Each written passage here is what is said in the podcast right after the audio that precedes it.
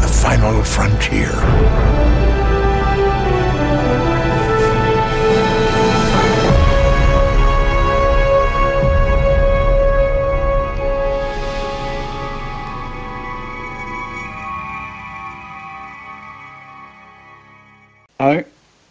Eh bien, bonjour tout le monde, ici votre animateur Patrick. Euh, je suis en compagnie de Stéphane. Salut Stéphane.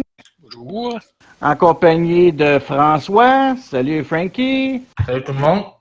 Puis Véro, que, elle va venir faire son petit tour, nous parler d'un sujet aussi qui l'intéresse. Euh, salut Véro. Hello. Puis on a un sujet, aujourd'hui les sujets, ça va être des accusations, qui, des allégations d'attouchement sexuel contre Georges Takei. On va parler aussi des capitaines puis des officiers en seconde des séries de Star Trek. On va parler de Quentin Tarantino, qui veut participer grosso modo à la série de Star Trek. On va parler de bitcoins, comment se faire des bitcoins à la maison. Puis on va parler aussi de nouvelle extension de World of Warcraft qui va sortir. Puis on va parler d'un sujet qui est assez délicat vers la fin. Euh, puis vers la fin, ça va être Stéphane qui va prendre l'animation, qui va poser les questions. Ça va être lui qui va devenir l'animateur à ce moment-là. Donc, euh, toi, Stéphane, c'est quoi tu vas nous... Toi, Stéphane, c'est quoi ton sujet que tu vas nous parler? Ben, je vais démystifier euh, deux affaires qui souvent sont utilisées de façon interchangeable, mais que c'est pas tout à fait le cas, c'est-à-dire euh, des réalités alternatives et les univers parallèles. Hmm, intéressant. Euh, Véro, toi, tu vas nous parler de. Battle of Azeroth, la nouvelle extension de World of Warcraft, euh, qui, qui, est super intéressante, des nouvelles choses. Euh, les rivalités sont de retour et euh, je vous parle ça tout à l'heure. Et Slappy, toi, tu vas nous parler de? Moi, je vais vous parler un peu de mon métier qui est euh, intervenant en milieu psychiatrique, euh, plus précisément réinsertion sociale. Intéressant. Puis moi, ben plus tard, puis je vais vous parler justement de, euh, de ma vie personnelle sur une chose que j'ai vécue depuis des années, puis que plus couple de personnes ici ont vécu. Puis euh, c'est Stéphane qui va prendre le relais à ce moment-là.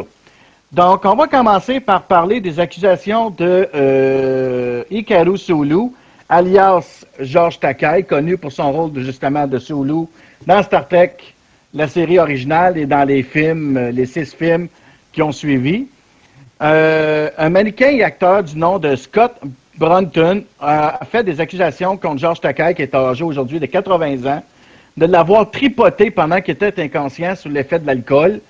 Euh, moi, personnellement, je trouve que venant d'un homme qui est euh, droit, d'une personne qui est vraiment droit, comme Georges Takei, il a toujours été sur des, valeurs fixes, il n'a jamais dérogé de ses valeurs. Euh, ceux qui connaissent Georges Takei, euh, ils, savent que ça, ne peut pas faire des actes non consensuels, c'est contrainte à ses valeurs. Vous autres, que pensez-vous de ces accusations-là? Ben, moi, ce que.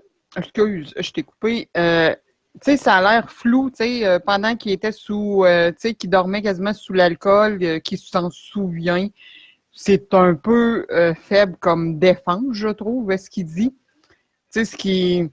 Parce que des fois, oui, on se rappelle des choses, on peut imaginer des choses qu'on aurait voulu qu'ils se produisent. Euh, fait que pour moi, ça fait encore, je trouve ça flou comme euh, ligne de défense, qu'est-ce que le gars prend, qui va être quand même assez, euh, tout dépendant aussi euh, s'il y a d'autres mondes qui l'ont vu ou pas, mais ça, c'est pas, je crois, encore dit. Mais moi, entre je trouve ça euh, pas louche, mais presque.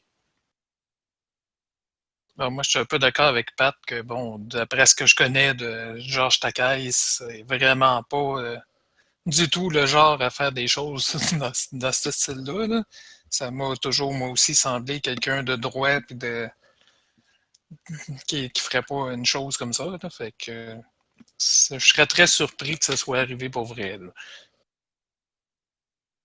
Moi, personnellement, euh, je sais que moi, personnellement, j'y crois pas. Mais on peut donner quand même un certain bénéfice du doute, parce que personne n'était là en- entre nous, entre nous- quatre. Euh, je peux pas dire. euh, euh, que. Moi, je peux dire ça donc? On n'a pas de preuves. C'est juste du oui-dire, mais il peut avoir de la vérité comme ça peut être fake. Mais moi, personnellement, euh, je crois pas en ces allégations-là. Euh, oui, c'est vrai que plusieurs années après, euh, Georges Takei a décidé de sortir du placard, qui, qui, qui a avoué qu'il était gay. OK, d'une certaine façon. Mais là, que, que, que, suite à la vague de dénonciation qu'il y a eu, ben, ça revient à ce que je disais il y a quelques semaines passées. Regardez bien, je suis sûr et certain qu'il va y en avoir de la moitié là-dedans qui ne sera pas vrai. Puis j'ai bien l'impression que ça commence à faire ça en ce moment. Puis il y a aussi que avec tout ce qui s'est passé comme dénonciation aussi aux États-Unis, euh, ça, crée des vagues comme ici au Québec qu'on peut voir aussi. Euh, c'est des vagues, on dirait, de monde qui, bon, le fait pour le côté monétaire, le font pour un réconfort. Il y en a que c'est totalement vrai, mais d'autres que ça peut être totalement faux. Et que eux, c'est plus je crois, pour le côté monétaire, le côté euh, cet acteur-là est peut-être dans l'ombre maintenant et il veut revenir sur le front page. Euh, ils peuvent se servir d'un peu n'importe quoi. Euh, c'est pour ça que moi, je trouve ça louche. Parce qu'il y en a dans toutes les dénonciations qui sont faites, euh, il y en a toujours des fausses, puis il y en a toujours des vraies. Mais il y en a qui ont l'air plus fausses que d'autres, comme on dit. Puis Stéphane, tu t'en as dit quelque chose, toi? Non, ben, en gros, en fait, c'est ça. Je suis un peu d'accord euh, que dans le fond, c'est ça. Là, souvent, ces affaires-là, ça devient un peu aussi des fois euh, des chasses aux sorcières, là, que là, tout le monde dénonce tout le monde et qu'à un moment donné, ben, ça devient pas évident des fois de savoir qu'est-ce qui est vrai et qu'est-ce qui ne l'est pas. Là. Toi, François, qu'est-ce que t'en penses? As-tu bien dit que le gars, il a déclaré ça, puis il disait qu'il était inconscient et sous l'effet de l'alcool? Oui, ben j'ai l'article devant moi, je voulais une partie de l'article.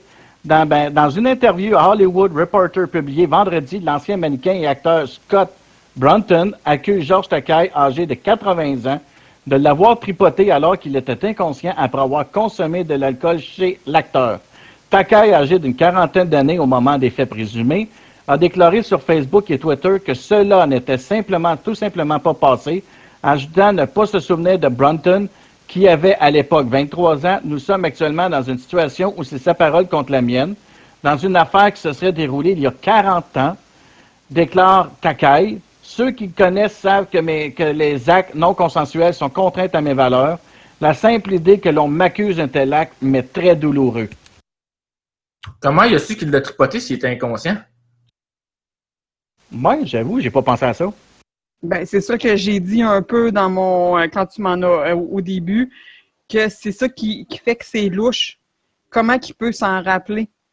Sais, des fois, on le sait tous que notre esprit peut nous jouer des tours euh, et qu'il a peut-être vu ça en dormant puis qu'il pense réellement que c'est vrai, mais que ce n'est pas arrivé. Euh, ça peut être toutes des petites choses comme ça qui l'ont amené à faire ça et où euh, on ne sait pas qu'est-ce qui, le motive non plus. Ouais, j'avoue que d'une certaine façon, ça a du sens. J'avoue que, ouais, vu comme ça, euh, tu dors, tu es complètement inconscient, tu es ivre mort. Comment tu peux savoir que tu t'es fait tripoter? Même chose, je veux pas, je vais peut-être faire l'avocat du diable un peu. Même chose qu'une fille qui va accuser un homme de l'avoir violée pendant qu'elle dormait sous l'effet de l'alcool, carrément ivre morte. puis comment elle peut, prouver qu'elle s'est fait violer? Si le gars il a utilisé un condom ou whatever? C'est impossible, là. Il n'y a aucune preuve, là. Ben, il y a. Tu sais, il peut avoir des. Ben, en tout cas, à l'époque, maintenant, il n'y en a plus, là. Je, je, te dirais, à moi qui est allé tout de suite à l'hôpital en, en se réveillant, comme on dit. Euh, puis, tu sais, des fois, le monde, ça leur prend du temps à, réagir de, de, temps en temps. Euh, c'est sûr que s'il est à la bec porte, ça peut paraître en dedans, euh, tout dépendant quel orifice il a pris aussi. Euh, ça peut paraître, mais juste des attouchements, hmm, c'est un peu plus dur à, à prouver, je crois. Moi, d'après moi, j'avoue que sur, sur ce point-là, ça, ça, a du sens, la fille. Bon, on a quand même fait le tour. On croit tous que Georges Takei est innocent. Jusqu'à preuve du contraire, parce qu'on n'a pas de preuves, mais quand même. Moi, personnellement, j'y crois pas. On va y aller avec les. Bon, bon, bon, bon, bon. On va mettre pause, euh, j'ai un appel. Bon, désolé, euh, ma conjointe m'appelait pour me dire qu'elle pensait faire un TS. Bon, bon, bon, on va y aller maintenant, on va parler des capitaines puis des officiers en second. Euh, tout le monde connaît pas mal presque toutes les séries de Star Trek, connaît les capitaines et les officiers en second. On va parler de... On va commencer par dans l'ordre des, des, des, des, séries qui ont sorti. On va commencer avec notre bon vieux capitaine James T. Kirk. Euh, y en a-tu? Parce que qu'est-ce qu'on veut, c'est donner notre opinion, comment qu'on perçoit le capitaine, des choses comme ça. Ça va être le sujet aujourd'hui, les capitaines des officiers en. Euh, Stéphane, comment tu perçois capitaine James Tiberius Kirk? Ben, en fait, bon, Kirk a tout le temps été un petit peu parfois euh, insouciant. Peut-être encore plus, en fait, dans les nouveaux films que dans les séries, mais même dans les séries et dans les films originaux, euh, il a tout le temps été quand même un peu insouciant. C'était aussi un capitaine qui pouvait être assez téméraire. Euh, fait que c'est un peu ça, en fait, mais ça restait quand même un capitaine. Bon, ça. Le jeu d'acteur était peut-être pas toujours très bon, mais il y avait quand même quelques épisodes où on voyait aussi qu'il se souciait quand même euh, de son équipage. Oui. Véro, toi, qu'est-ce que tu penses de Kirk? Moi, euh, Kirk, c'est mon préféré. C'est celui qui nous a tous fait découvrir la série Star Trek. C'est un peu, ben, j'allais dire un pionnier, mais euh, oui, des fois, son jeu était, comme Stéphane l'a dit, inégal. Des fois, pas bon, des fois, carrément pas bon. Mais c'est un acteur qui nous y faisait croire, qui était capitaine, qui avait des dilemmes, puis des fois qu'il ne l'avait pas, puis des fois qu'il l'avait. Euh, puis que son équipage était important pour lui. Euh, puis, tu sais, c'est nous donner l'amour de Star Trek, c'est lui qui nous l'a tous donné. Euh, ben, peut-être un peu pour les plus vieux, d'autres qui ont juste connu, qui ont découvert les, séries plus récentes avant les plus vieilles. Mais euh, pour moi, Kirk est le meilleur capitaine. Toi, Slappy? Ben, comme, euh, comme disait Véro, ben, je trouve. Moi aussi, j'aime bien gros euh, Kirk pour sa témérité. Mais aussi, il, réussit dans son jeu à faire des. J'allais dire des conneries, mais c'est pas le bon mot. Là. Des bouffonneries plutôt. Tu sais, il peut être drôle comme il peut être sérieux. C'est pas donné à tous les capitaines de Star Trek, je trouve. Euh, bon, c'est sûr que si on prend les, années dans lesquelles euh, les séries avec Kurt ont été faites, euh, c'est sûr que les jeux d'acteurs sont pas aussi recherchés que dans, dans les séries les plus récentes. Mais bon, c'est ça. Moi, personnellement, Capitaine Kirk, je trouve que c'est un très bon capitaine. Je l'ai trouvé meilleur dans ses films que dans les séries. On dirait que dans ses films, il était plus, posé, plus relax. Euh, il faisait plus attention, il était plus attentionné. C'est sûr aussi qu'il partait comme euh, tête baissée puis il fonçait dans le tas sur bien des points, ce qui a causé la perte de l'Enterprise. Ça, c'est qu'on le voit à un moment donné, là, pour sauver Spock. Mais euh, personnellement, je trouve que Captain Kirk aussi, c'est pas autant qu'il est peut-être un bouffon parce que lui, il nous a. J'écoute des fois quand j'écoute la série originale et réécoute, puis réécoute et réécoute à chaque fois dans ses bouffonneries, comme tu disais, euh, François, je ris à chaque fois. Parce que oui, il trouve le moyen de nous faire rire des fois. Je me souviens d'un moment donné d'un épisode où il se ramasse coincé avec euh, euh, euh, avec une trolley d'Android. De, il est coincé avec ces robots-là. Puis là, à un moment donné, c'est comme. Il demande de lever à tout le monde jusqu'à temps que, puis à un moment donné, tu vois Spock lui dire euh, tout le monde lui dit on est dans la merde jusqu'au cou. Là, à un moment donné, pas qu'il dit même plus. C'est la face qu'il fait, là, elle est tordante, là. Fait que Captain Kirk, aussi, c'est un tombeur de ses femmes. Tout ce que des, euh, excusez-moi le terme, tout ce que des seins ou des totons, comme on peut dire, lui, il peut pas s'empêcher de courir après ça. Et euh, il était un pionnier en embrassant une noire pour la première fois aussi, à l'écran. On peut donner, tu sais, Star Trek a été une série aussi qui a fait avancer beaucoup euh, au niveau du cinéma et de la télé. Oui, c'est vrai ça aussi. Quand, quand embrassé Oura, ça a été quelque chose. Euh, Capitaine Kirk, moi, c'est pas mon préféré. À, à, fin, à la fin de tout, alors on faire le tour de tout les capitaines, je vais vous poser la question quel est votre préféré. Mais on va attendre vers la fin pour vous dire c'est quel, pour nous dire vos préférés. Euh, d'une certaine façon, moi personnellement, euh, Kirk, je trouve que c'est quand même un très bon capitaine. J'ai bien aimé. Euh, son jeu d'acteur, comme tout le monde dit, c'est vrai qu'il n'était pas toujours adéquat, puis des fois il était même très mauvais. Mais c'est lui qui nous a fait vivre Star Trek. On va passer à celui qui a suivi après. On va y aller avec Jean-Luc Picard. Jean-Luc Picard de l'USS Enterprise D, classe Galaxy. Euh, Stéphane, qu'est-ce que tu penses de Jean-Luc Picard? Ben, Jean-Luc Picard, c'est le capitaine euh, de vaisseau plus classique, si on veut. Là. Habituellement, il est quand même assez sérieux. Des fois, il peut faire des petites jokes, là, mais habituellement, il est assez sérieux. Il essaye habituellement aussi de garder ses distances, contrairement à Kirk, dans le fond, qui était très proche, entre autres, de McCoy et de Spock. Euh, Picard, lui, il essaye toujours quand même de garder une certaine distance avec ses officiers. Fait que c'est vraiment plus le capitaine plus classique, si on veut. Là. Mais ça reste un très bon capitaine. C'est un bon tacticien et tout, mais c'est ça. Lui, c'est le capitaine plus classique qui garde une distance et c'est pas mal ça. Là. Toi, Véro, qu'est-ce que tu penses de Picard? J'aime bien Picard. Euh, c'est sûr que si on le compare un peu à Kirk, il est beaucoup plus sérieux, malgré ces petits moments fous qui peut y arriver. Euh, mais c'est sa ténacité aussi qu'on peut lui, lui donner. Mais Picard, comme Stéphane a dit, c'est un capitaine classique, mais euh, pas dans le euh, pas dans le dans l'extrême, mais qui nous a fait aussi apprécier, continuer d'apprécier la série, je trouve. Toi, François? Ben, moi, c'est un peu pareil. Oui, il est très droit, mais il peut être aussi un petit peu. Euh, peut sortir un petit peu de, sa droiture. Mais euh, je sais pas, moi, pour faire un bon capitaine, il me semble que je ferais un mix des deux. Kurt puis Picard. Je sais pas, vas-y.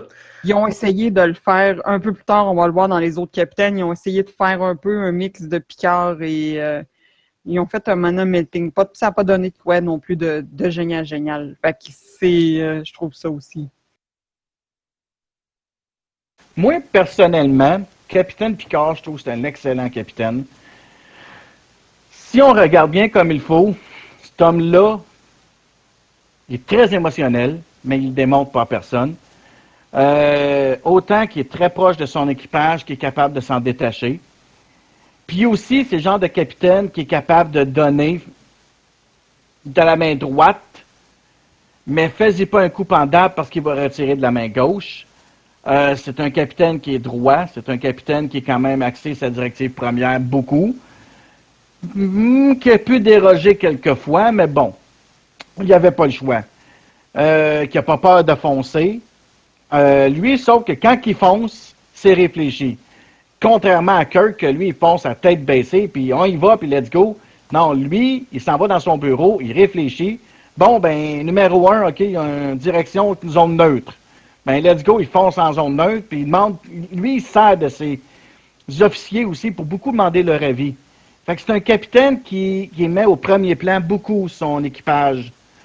Personnellement, moi, je trouve que euh, Capitaine Picard est un excellent capitaine.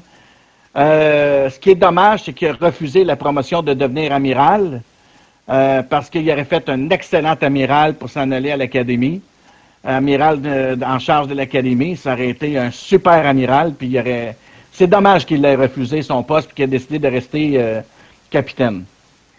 Euh, on va y aller maintenant avec.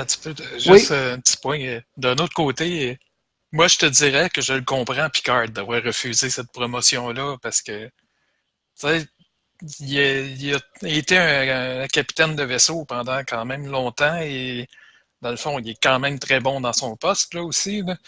Et dans le fond, c'est ça, entre euh, dire euh, je parcours l'espace, je rencontre d'autres races et tout, et bon, je m'en vais à l'académie, puis bon, ok, oui, il aurait pu faire quand même un, très bon amiral et donner des, des très bons conseils aux cadets et tout, mais je le comprends d'avoir refusé la promotion pour rester capitaine. oui, puis même Kirk, il lui a dit avant de mourir dans le, dans le film, euh, euh, voyons, dans le mémoire, là, euh, Star Trek Génération, Generation. même à la fin, ou non, pas à la fin, quand ils sont sur le cheval, même Kirk, il lui dit refusez toute promotion, restez à votre poste. On va y aller avec un commandeur qui devient capitaine. On va parler de Benjamin Sisko. Euh, je vais commencer personnellement à parler de lui en premier, ce coup-là, à bon tour. Moi, Cisco, je trouve que c'est un capitaine, ou on pourrait dire, euh, ben, il devient capitaine, mais on va y rester avec la capitaine. Je trouve que Benjamin Cisco, il est très agressif. Lui, c'est, il, est fort aussi pour son, parler de son. C'est pas le même genre aussi de capitaine. Lui, est en charge d'une station complète puis de garder un trou de verre. Là. Fait que lui, il a, une très grande responsabilité sur ses épaules, beaucoup plus qu'un simple capitaine de vaisseau. Puis en plus de, de, vouloir travailler pour Bajor, pour les intégrer à la fédération, puis de travailler, empêcher Cardassien aussi de reprendre Bajor en quelque sorte. Donc, il n'a pas le choix d'être du moindrement très agressif. Lui, c'est ça, ça passe puis ça casse pas. C'est des gens comme ça, lui. Il veut, c'est lui, s'il faut qu'il mette la vie de son fils en danger, il va le faire, là, tu sais, euh, qu'on peut voir dans un des films. Euh, lui, c'est vraiment... Euh, il n'y a pas d'autre chose à dire. C'est un capitaine qui est extrêmement agressif, je le répète.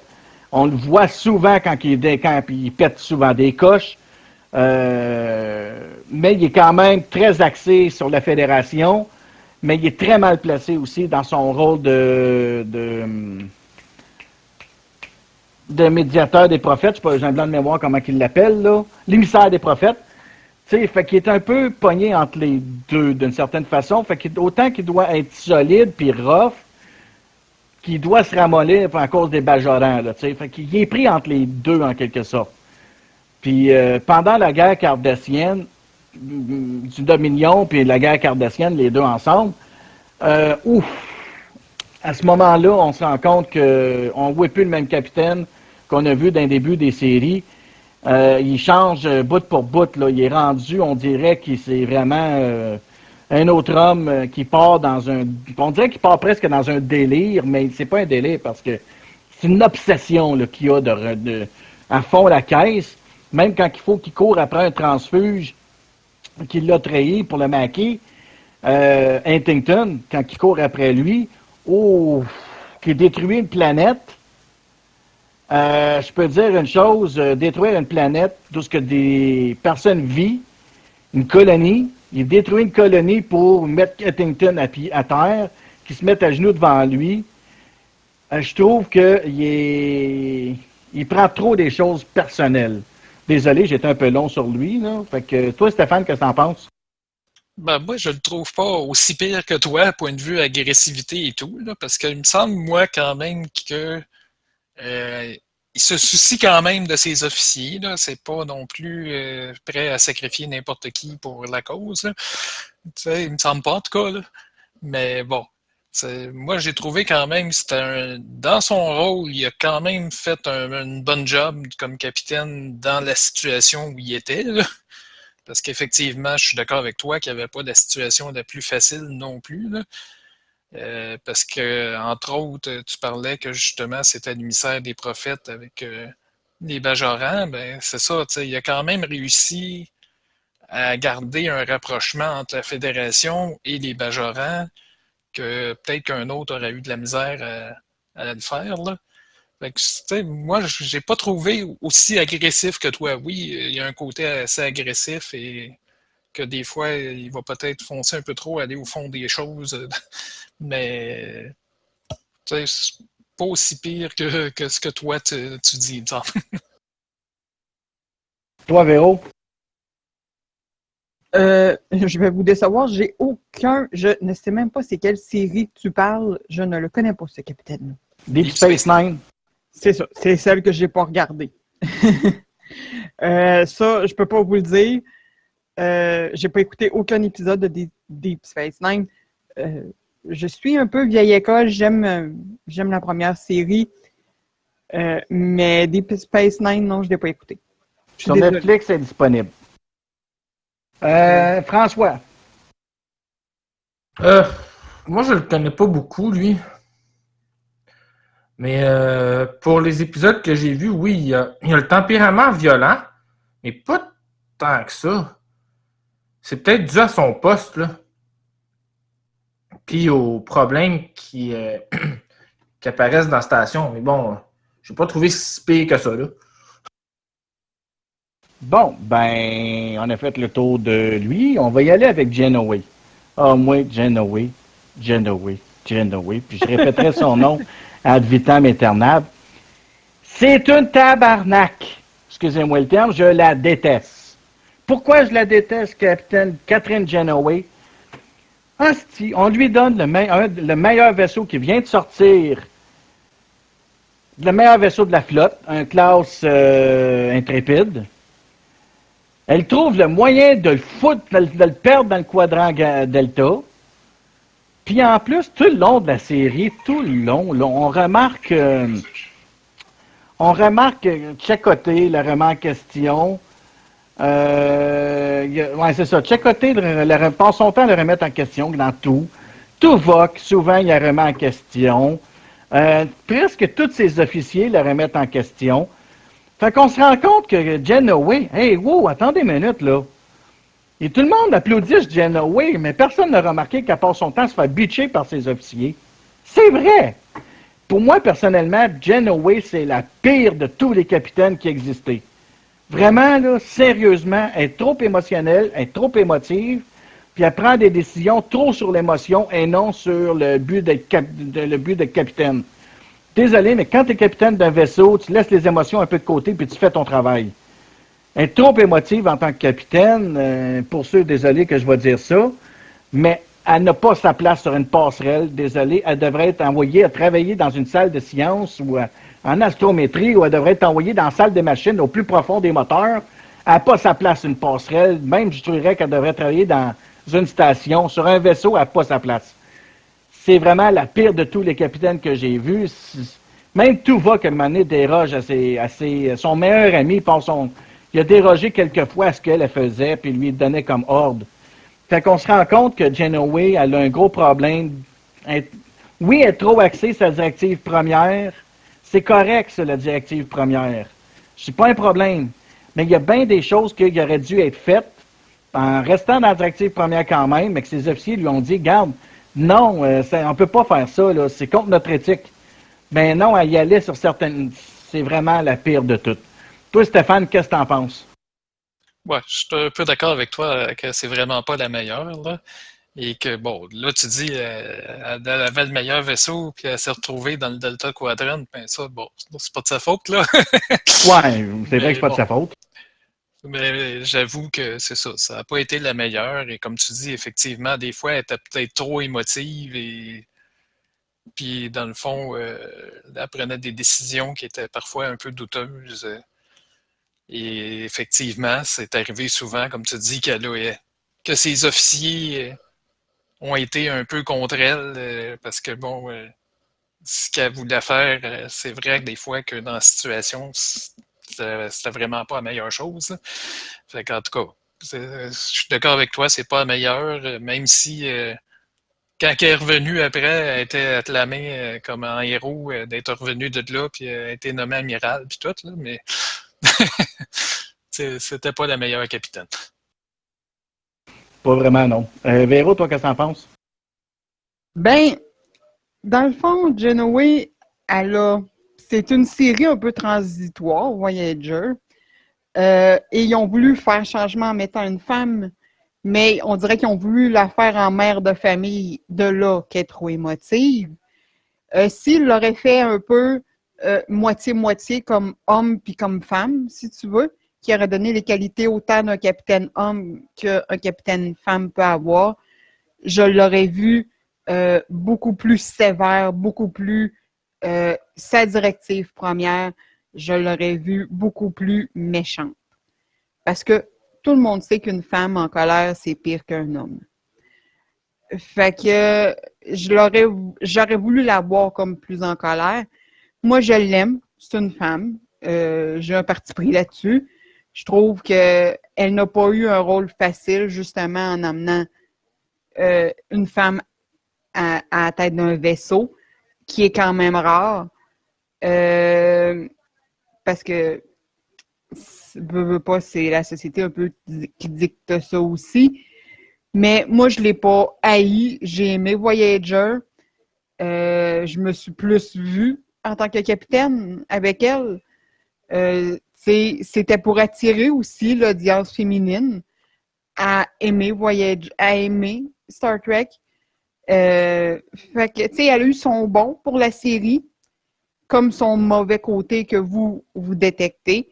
Mais moi, je trouve qu'elle a eu son bon et que quand même, euh, au nombre de, de saisons qu'ils ont fait, c'est quand même une série qui est qui était payante pour Star Trek, pareil. Toi, Slappy, eh ben, François, t'es-tu revenu? Oui. OK. Bon, pour, pour oui, euh, écoute, j'ai pas vraiment de commentaires à passer, à part qu'elle est peut-être un petit peu désinvolte sais, on... en tout cas, moi, j'ai pas vu énormément d'épisodes avec elle. Donc, la seule chose que je peux dire, c'est que, je sais pas, dans ceux que j'ai vus, on dirait qu'elle est perdue. Tu vois, moi, je vois ça de même, c'est tout ce que j'avais à dire. bon, j'en reste deux. On va y aller maintenant avec Archer. Toi, Stéphane, qu'est-ce que tu penses du capitaine Jonathan Archer? Ben, je dirais lui non plus, c'est pas nécessairement le meilleur, euh, à mon avis en tout cas. Euh, c'est capitaine qui a pris des décisions des fois euh, un peu douteuses. Bon, ok, il s'est ramassé à un moment donné aussi dans une situation pas évidente, quand il s'est ramassé dans le, de, ouais, ça, Delphic Expense que, contre les Zindi qui voulaient essayer de détruire la Terre quand même. Fait qu'il y avait quand même. Euh, c'est sûr qu'il y avait quand même une mission pas évidente. Là. Fait que des fois, il a dû prendre certaines décisions, peut-être que euh, en temps normal, un capitaine de, Star Trek n'aurait pas pris.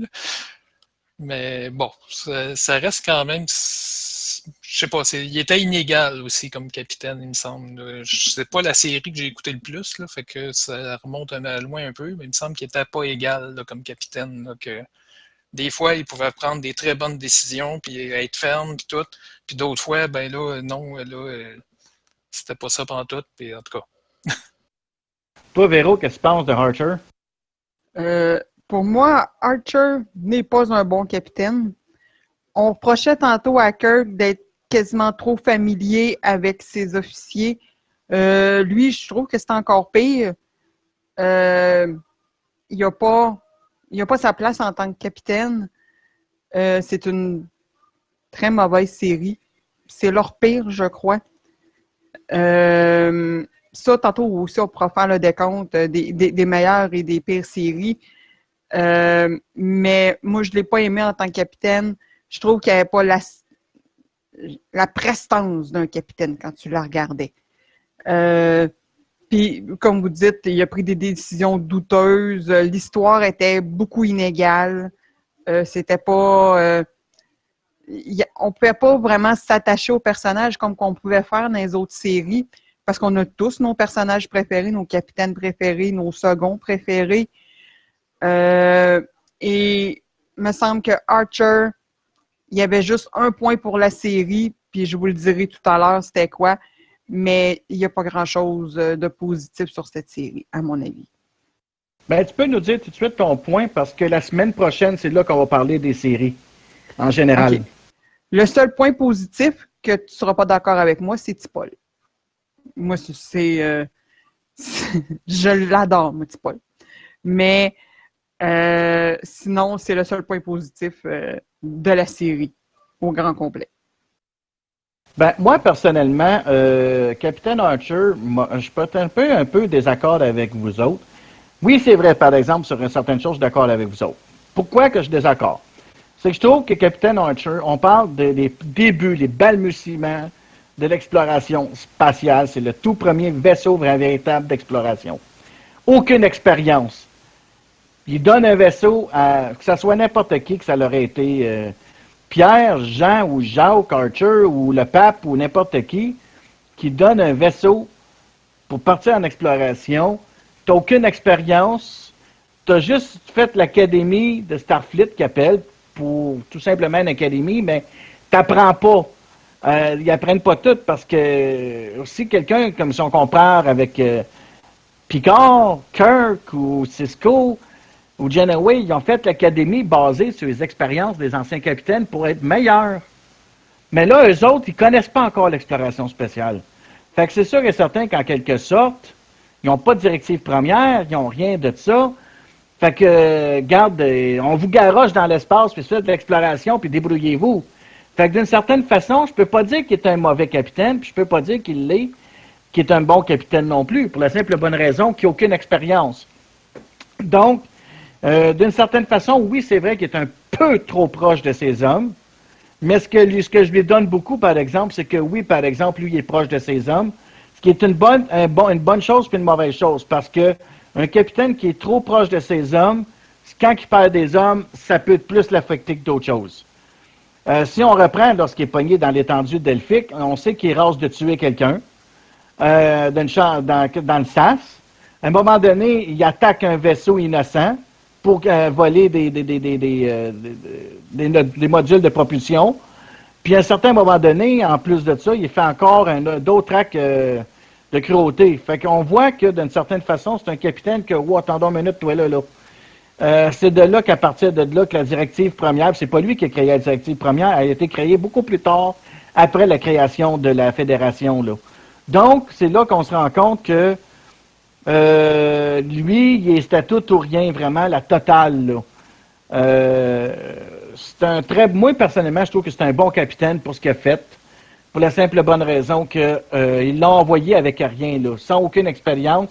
Puis il a quand même réussi à créer la fédération. C'est lui quand même qui l'a créé, qui est un des pères fondateurs de la fédération avec les Andoriens. Euh, c'est lui qui a, qui, a, communiqué avec tous ces peuples-là pour la créer. Fait qu'il faut qu'il ait fait beaucoup pour la série, euh, pour la fédération. Fait que c'est un pionnier là, dans l'histoire, là. avec tout ce qu'il a fait de positif et négatif. Parce que le dernier épisode, on sait que le dernier épisode d'Enterprise, ça passe dix ans après l'avant-dernière. Fait qu'ils ont été dix ans dans l'espace. Oh, ça veut dire que dans le fond, euh, non, dix ans, ça se passe. Non, pas. Ils ont été dix ans dans l'espace, mais avant la, dernière, l'avant-dernière, il y a eu quatre ans qui s'est passé. Fait que je me suis trompé, il y a eu quatre ans quand même de, qui s'est passé. Fait que. Euh, euh, tu sais, on se rend compte que. Euh, euh, je dis 4 ans, c'est 5 ans plutôt. 1, 7, 8, 9, 10, ouais, c'est ça. Euh, fait qu'on se rend compte d'une certaine façon que pendant ces 5 ans-là, il a peut-être fait d'autres choses qu'on ne sait pas là. Il a peut-être tué un homme dans le sas encore de décompression pour arriver à ses fins. Il a peut-être fait des choses euh, qu'on ne sait pas là. Donc, euh, c'est un capitaine qui est, qui est mystérieux aussi en quelque sorte. Toi, Slappy, qu'est-ce que tu penses de lui? Je dis Slappy François, excuse. Peu importe, c'est la même personne. Ben, euh, j'espère bien pour toi que c'est la même personne parce que sinon on est dans le trouble. oui, hein? euh, bof. Pour moi, Archer, euh, moi je vais être neutre sur celui-là, j'ai pas grand chose à dire. OK. Lorca de Discovery. Stéphane. Euh, moi, on a déjà parlé un peu. Je suis un peu d'accord avec toi que des bouts, on se demande vraiment euh, si c'est pas euh, quelqu'un de la section 31. il fait des actions assez louches des fois et bon, il, respecte pas toujours les ordres et il fait un peu à sa tête. c'est un peu étrange comme capitaine de Starting Fleet. Toi, Véro? Il n'y a pas la stature d'un capitaine. Quand tu la regardes, tu sais, il y a des gens qu'on regarde, que ce soit dans n'importe quelle profession, là. Euh, tu sais, des fois, on va regarder un médecin et on va dire Ah oui, toi, tu es un médecin, tu l'as. Puis, tu sais, ça paraît que tu es un médecin ou un avocat ou peu importe. Lui, quand on la regarde, on ne voit pas un capitaine. On voit un petit gars perdu un peu et qui essaie de faire avec euh, quasiment les moyens du bord et euh, pourtant, il y a une belle technologie entre les mains, il y a un bon vaisseau, il y a un beau vaisseau, mais il est extrêmement décevant. Euh, des fois, il se tient, des fois, il se tient pas. Euh, oui, il fait des actions douteuses un peu, mais c'est pour sauver aussi un peu ses hommes puis faire en sorte que tout fonctionne. Mais je sais pas. Il est, comme sa ligne du mauvais puis du bon. Euh, il, penche plus sa ligne du mauvais pour moi, mais certains vont, vont l'aimer, euh, ça c'est sûr. Moi, leur cas, j'ai rien à dire encore sur lui à 100%.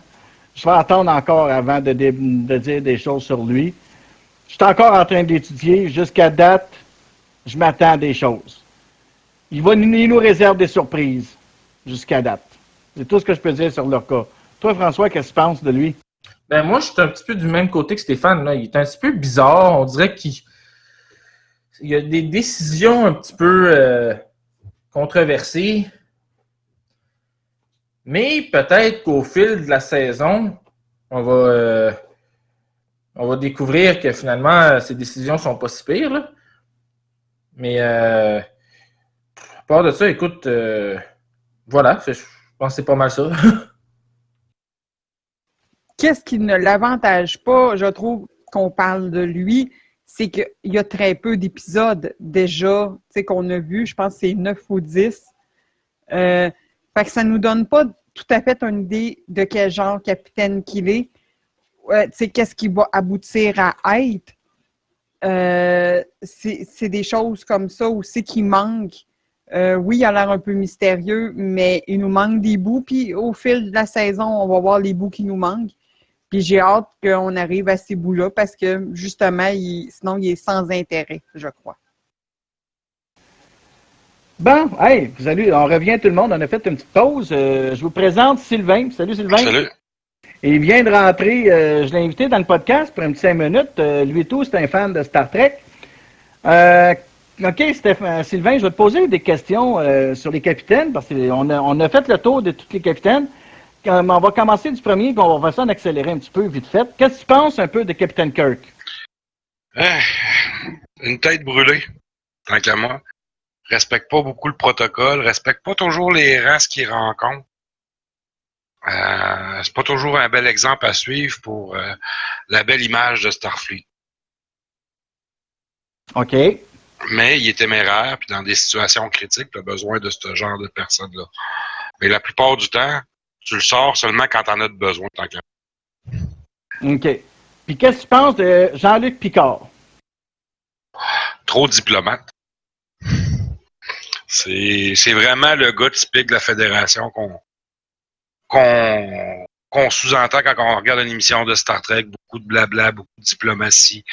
Quand on en regarde, peu importe les séries, que ce soit DS9, Voyager, tout ça, c'est, on, sous-entend que les capitaines sont forts en parlotte, puis qu'ils veulent juste discuter puis trouver des solutions pacifiques, mais la plupart du temps, ça peut pas toujours arriver. Oui, c'est beau là, dans un pays de licorne puis d'arc-en-ciel, mais des fois, euh, c'est pas toujours la situation idéale.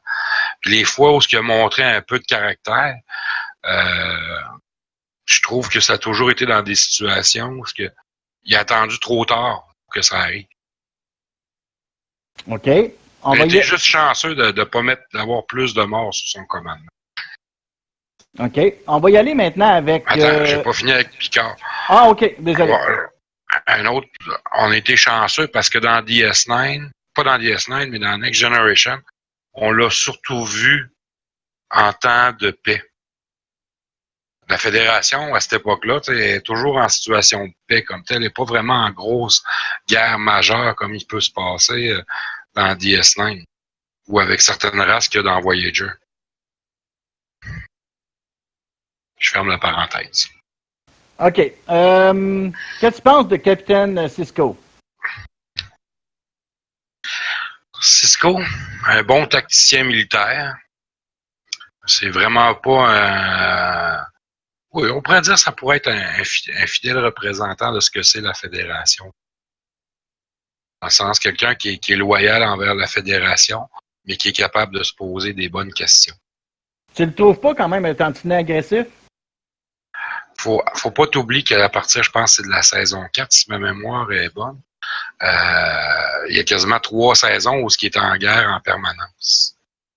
Puis dans une situation qui est dans qui, est- qui, est- qui est dans à frontière.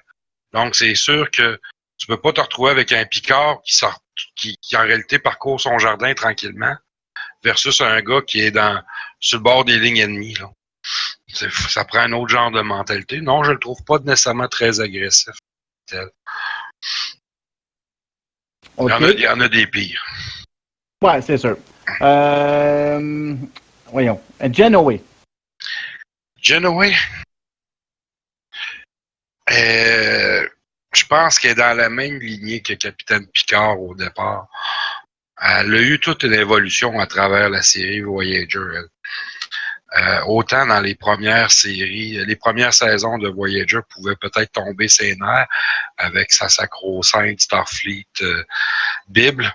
Ouais, Elle pourrait que jugurer euh, selon les règlements de Starfleet. On voit qu'il y a un adoucissement avec le temps. Euh, C'est sûr qu'elle n'était pas euh, dans une situation facile où elle se retrouve tout seule. Pas de, ressources de Starfleet, mais on voit qu'elle vient de la même école que Picard. On fait juste penser à un premier épisode où euh, elle pensait aller faire une petite mission puis qu'elle serait de retour sur Terre deux semaines plus tard. C'est vraiment là, walk in the park. Fait là-dessus, il y a eu beaucoup d'évolution sur son personnage, je pense. Mais tu trouves pas, par exemple, qu'au courant de la série, son crew a passé son temps à le remettre en question? Elle passe son temps à se faire critiquer par ses officiers. Là. Fait qu'elle prend beaucoup de. Elle n'est pas très aimée de son équipage. Elle l'est aimée, oui, mais elle est beaucoup critiquée de ses hommes. faut pas faut pas t'oublier une chose, c'est que la moitié de son équipage est maquis à la base. C'est pas des gens de Starfleet qui ont reçu, qui ont reçu l'éducation de Starfleet, qui ont une expérience de Starfleet. Oui, il y en a comme Chicoté qui a reçu là, qui était qui a suivi les cours de l'académie, qui a eu une carrière dans Starfleet, mais la plupart c'est des rebelles. Les rebelles, ça pose beaucoup de questions, ça remet toujours en doute. Puis sans compter que veut pas sur cette saison, il y a plus de morts, j'ai l'impression, du côté des officiers de Starfleet ou des gens de la Fédération qu'il y a eu de, par rapport à l'équipage maquis. Fait que c'est sûr que ça a toujours été remis en, en doute. Puis de ce que j'ai cru entendre, de lire, de savoir, c'est que veut pas la, le- du- la, la hiérarchie du côté des maquis est complètement différente d'une hiérarchie militaire traditionnelle. Puis, euh, d'une certaine ben, même Tuvok remet en question souvent Genoway. Tout va, qui te la remet en question, il un peu comme n'importe quel ami quand il fait, il- des fois il peut, il pense quelque chose puis que euh, il est dans le champ gauche, ben il faut pas t'oublier que tout va, que c'est un grand ami de Janeway, fait qu'il se permet une certaine liberté de dire ce qu'il pense quand une situation est pas correcte. Je fais la même affaire avec mon boss. Quand il la remet en question, c'est pour faire avancer aussi l'histoire et que le dénouement se passe aussi euh, mieux euh, dans, dans- Toujours. Toujours, Tuvok, euh, on parle de Tuvok, mais Tuvok a vu les deux côtés de la clôture, de ce que c'est être un officier de Starfleet, puis il a quand même, je crois, vécu quelques mois avec les maquis. Il a appris à les connaître, à connaître leur mode de fonctionnement. Fait qu'il est à mieux à comprendre de ce que c'est de vivre comme un maquis. Contrairement à Janeway qui fait juste incorporer des maquis. Ouais, il y a ça. Archer, qu'est-ce que tu penses d'Archer? Écoute, c'est l'époque où tout est à découvrir. Tout le monde est enthousiaste. Tout le monde est fou. Tout le monde veut aller plus loin. Souvent de façon insouciante. Puis à juste raison. On ferait probablement pareil si on serait dans ses souliers. Moi, je pense qu'en général, pour ce qui les connaissances qu'il y avait de l'époque, pour l'exploration spatiale, oui, ça a été un bon explorateur. Ouais, ça revient au même à ce que je disais, parce que aucune expérience de l'exploration. L'Académie enseigne pas l'exploration encore. Donc, euh, d'une certaine façon, il n'y a aucune expérience. C'est le premier vraiment vaisseau qui ont la liberté d'explorer aussi sans avoir les Vulcains pour dire quoi regarder puis quoi scanner. Euh, jusqu'à l'époque de Archer, tout était sous contrôle des Vulcains. Tandis que là, à partir de Archer, c'est le premier vaisseau. Oui, il y a un Vulcain à bord. Ils savent qu'elle espionne pour le, Grand Conseil Vulcain, mais tout le monde est d'accord avec ça. Puis, sauf que dernière décision se prennent toujours. C'est un humain, c'est la Fédération. Ben, à cette époque-là, c'est pas encore la Fédération des planètes, mais c'est des, humains qui prennent vraiment en main leur propre exploration. Fait que c'est sûr, c'est comme un enfant. Dans le sens que ils font leurs propres erreurs, mais ils apprennent à marcher. Et euh, à un moment donné, l'enfant veut apprendre à courir. C'est sûr qu'il fait, quelques gaffes, mais il apprend de ses erreurs. Puis comme euh, c'est un équipage qui est extrêmement réduit, ben, il prend beaucoup de risques euh, en faisant les missions lui-même. On, fait juste penser à l'époque de, Picard, où un capitaine n'a même pas le droit de débarquer de son vaisseau, qui est quasiment retenu en otage sur son vaisseau. Ce qui n'était pas le, cas de l'époque d'Archer ou ben de, Kirk. C'est sûr. D'une certaine façon, tu reviens même à ce que je disais à propos d'Archer. Puis souvent, Archer, il a, fait euh, des coups euh, que, très douteux, qu'on jurait que, ouf, puis ça, c'est, je veux dire, il n'y avait aucune connaissance. Puis même la Vulcaine qui est là sur place, oui, elle a un peu plus de connaissances sur l'espace ou quoi que ce soit, mais dès qu'ils vont dans certaines zones que même les Vulcains n'ont pas, euh, ont pas exploré ou ne voulaient pas explorer, X raisons, elle tombe au même niveau que les autres. Là. Même, même elle embarque dans le moule de dire on est là vraiment pour explorer. Ah, puis tu vois qu'à mettre de la curiosité à y aller. Tandis que ce qu'on voit des Vulcains du côté de, du temps d'Archer, oui, ils font des, choses très secrètes. C'est des gens d'être très manipulateurs à la base. Fait que je peux comprendre certaines races d'en vouloir aux Vulcains. Mais c'est des gens qui aiment, qui veulent pas prendre de risques. Oh, pratiquement le zéro risque absolu. Fait que l'exploration, c'est pas fait autant pourtant, les Vulcains ont une grande avance sur l'exploration spatiale que les humains, mais j'ai l'impression qu'elle s'est pas faite aussi vite qu'avec les humains. Parce que le, fait qu'un Vulcain ne veut pas prendre de risques. Ben, ça, c'est sûr que les humains, euh, par rapport aux Vulcains, les humains sont toujours été comme beaucoup plus téméraires, alors que les Vulcains sont très conservateurs et ben la, technologie des humains la technologie de la fédération, euh, à un moment donné, s'est mis à évoluer beaucoup plus vite puis à dépasser celle des Vulcains. Ben, la seule raison pourquoi que la technologie de la fédération a dépassé celle des Vulcains, à mon avis, c'est que c'était pas euh, la fédération. L'idée de fédération, c'est d'avoir les meilleurs cerveaux de toutes les races. Donc, à ce moment-là, ton développement scientifique euh, s'améliore. Puis ça, on le voit présentement, on l'a à petite échelle ici sur Terre, avec Internet.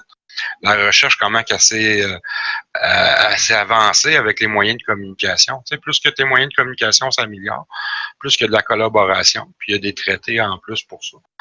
Fait que je peux comprendre que les Vulcains qui sont qui veulent rester tout seuls dans leur coin, ben qu'à un moment donné, ben, ils veulent pas prendre de risques, ils ont un taux de natalité qui est très bas, que la vie euh, vulcaine a comme une valeur supérieure au risque qu'ils veulent prendre. OK, on va euh, couper ce cours parce que on a d'autres sujets aussi qui vont suivre par après. maintenant, le dernier, l'Orca. Orca. Ça, c'est le, ça, c'est le capitaine de la nouvelle série. Hein. Oui. Euh, écoute, j'ai vu trois, quatre épisodes. Moi, ça a l'air. Je, fait que je peux pas vraiment juger, mais par contre, ce que je peux voir, c'est. C'est un.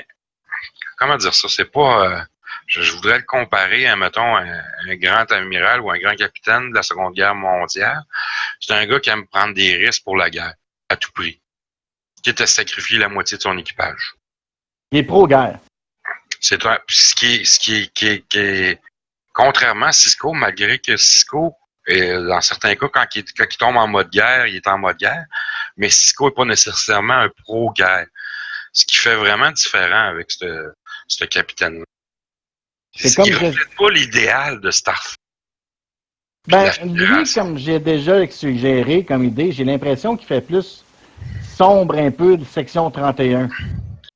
un commando. Parce qu'il faut pas oublier, euh, tout le temps dans le- dans l'époque de, de Star, de, de Star Trek, c'est toujours à mot couvert qu'il existe une unité d'élite, des unités d'élite de combat, mais qu'on les voit très, très, très peu. Sais, D'ailleurs, le Defiant dans DS9 est, est- est fait pour le combat pur, contrairement à tous les vaisseaux qu'on a connus avant. là. C'est sûr. Ouais, c'est le premier, en fait, le Defiant. C'est le premier con- vaisseau de combat. là. Il a été conçu au départ pour combattre les Borg. combattre les Borg, mais ça, a fait- ça a fait un- une coupure. Mais Starfleet a été souvent associé à, à certaines euh, manipulations, si on veut, un peu comme à l'image des Vulcains. On observe le- ceux qui sont pas prêts à être dans la fédération. Oups. Tranquillement, ceux qui sont au bord de l'Inde pour être sûr qu'ils adhèrent à, à la fédération, on envoie des petits cadeaux en dessous. tu sais. Bon. Tandis- Ouais, vas-y. Non, non, je vais fermer ma parenthèse. OK. Ah, je pensais que tu avais fini, désolé. Non, non, je Euh, bon, le prochain sujet, ça va être. Comme je disais, le prochain sujet, ça va être Stéphane. Stéphane, tu voulais nous parler de? Vraiment, en fait, je voulais juste faire une petite parenthèse euh, scientifique, science-fiction, sur un sujet qui est euh, la différence entre les réalités alternatives et les univers parallèles, qui sont souvent utilisés un peu de façon interchangeable dans la science-fiction en général, pas juste dans Star Trek, mais que c'est deux concepts quand même différents. Une réalité alternative, en fait, c'est euh, une réalité qui, jusqu'à un certain point, du moins, va ressembler à la nôtre, mais qui peut être vraiment très différente. Parce qu'une réalité alternative, c'est les timelines alternatifs aussi, si on veut. En fait, c'est ça, c'est plus... euh, il y a eu quelque chose à un moment donné qui aurait dû se passer d'une façon que dans notre timeline, ça s'est passé d'une façon, mais dans un autre, ça a pris une autre direction.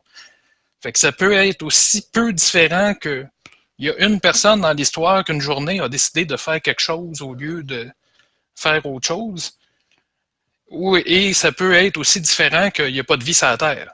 Parce que dans le fond, euh, tous les événements qui ont mené finalement à la vie sur la Terre, c'est toute une série d'événements que s'il y en a un quelque part que, qui n'est pas arrivé, ben, c'est ça, il n'y a pas de vie sur la Terre. Mais l'univers reste similaire à ce qu'on connaît. Les lois de la physique sont respectées. Et dans le fond, il, bon, il pourrait y avoir de la vie ailleurs aussi s'il n'y en a pas sur la Terre. Mais c'est ça, ça reste un univers qui est semblable au nôtre au minimum. Et qui peut être parfois très, très, très près du nôtre, qu'on s'en arriverait dedans et on ne verrait pas la différence. Tandis que maintenant, si on parle d'un univers parallèle, un univers parallèle, c'est totalement autre chose. Les lois de la physique ne sont plus nécessairement respectées. Euh, la Terre n'existe pas nécessairement. Ben, probablement même pas, en fait. Et ça peut être totalement autre chose qui n'a rien à voir du tout euh, avec ce qu'on connaît. Euh, un exemple qui pourrait quasiment être un univers parallèle, mais c'est pas clair dans Star Trek, c'est comme euh, le Fluidic Space avec les Undine là, ça, c'est complètement différent. Au lieu d'avoir un espace qui est, c'est presque rien que du vide, puis bon, des étoiles ici et ça par là, ben c'est ça, c'est un univers où il y a du liquide dans l'espace. Ça, ce serait un univers parallèle. Tandis que même s'il l'appelle euh, l'univers miroir, mettons, ben, l'univers miroir, en réalité, c'est une, une réalité alternative. Parce que c'est juste que l'histoire a changé à un moment donné, a bifurqué, fait que ça, c'est une réalité alternative. Ça reste quand même de quoi qui est proche de notre réalité. et que c'est juste des événements qui ont fait que ça a bifurqué. Fait que dans le fond, c'est ça. Une réalité alternative, c'est notre réalité que quelque chose quelque part a bifurqué. Tandis qu'un univers parallèle, c'est complètement différent. C'est juste une petite parenthèse scientifique et très euh, vulgarisée, là, mais grosso modo, c'est à peu près ça. Est-ce que je peux te poser une question? Oui. Euh, c'est parce que j'ai vu une série, j'ai pas écouté beaucoup d'épisodes, mais ils voyagent dans le temps pour aller changer l'histoire. Ça serait un peu comme la réalité virtuelle ou. Euh? Ben, en fait, la, la, quatrième. Si on suit un peu les dimensions, bon, une dimension, c'est un point euh, qui n'a pas de, de, taille. Deux dimensions, ben, c'est un dessin sur une feuille. Trois dimensions, ben, c'est notre univers. La quatrième dimension, c'est le temps justement, que d'habitude, on ne peut pas vraiment voyager dans le temps, on le suit et c'est tout. Et après, là, c'est ça. Là, après, on a la cinquième dimension qui serait les réalités alternatives et la sixième qui serait les univers parallèles. Et au-dessus de ça, que là, ça devient euh, vraiment trop foqué. C'est des questions d'astrophysique euh, trop poussées pour moi. non, mais merci. Je me, je me, posais la question, puis comme c'était, euh, tu sais, je t'écoutais parler, puis ça me faisait passer justement à série, puis je vais, je vais lui poser la question. Ça pourrait être intéressant euh, de voir qu'est-ce qu'il va nous dire. Mais mettons que justement, dans, je ne sais pas ce qui se passe dans ta série, là, mais mettons qu'ils vont reculer dans le temps et qu'ils modifient le, le passé. Ben, en réalité, ce qui arrive, c'est qu'ils créent une nouvelle branche de réalité alternative. Dans le fond, là, s'ils euh, retournent dans cette branche-là, à leur époque, ben là, ça va être différent. Mais leur réalité d'où ils sont venus n'a pas cessé d'exister pour autant. OK. Meilleur exemple, c'est le retour le futur. Oui, c'est vrai. Oui, j'avoue. Oui, ben effectivement, dans Retour vers le futur, à un moment donné, le futur est modifié et ça a créé une réalité alternative. à plus qu'une occasion même.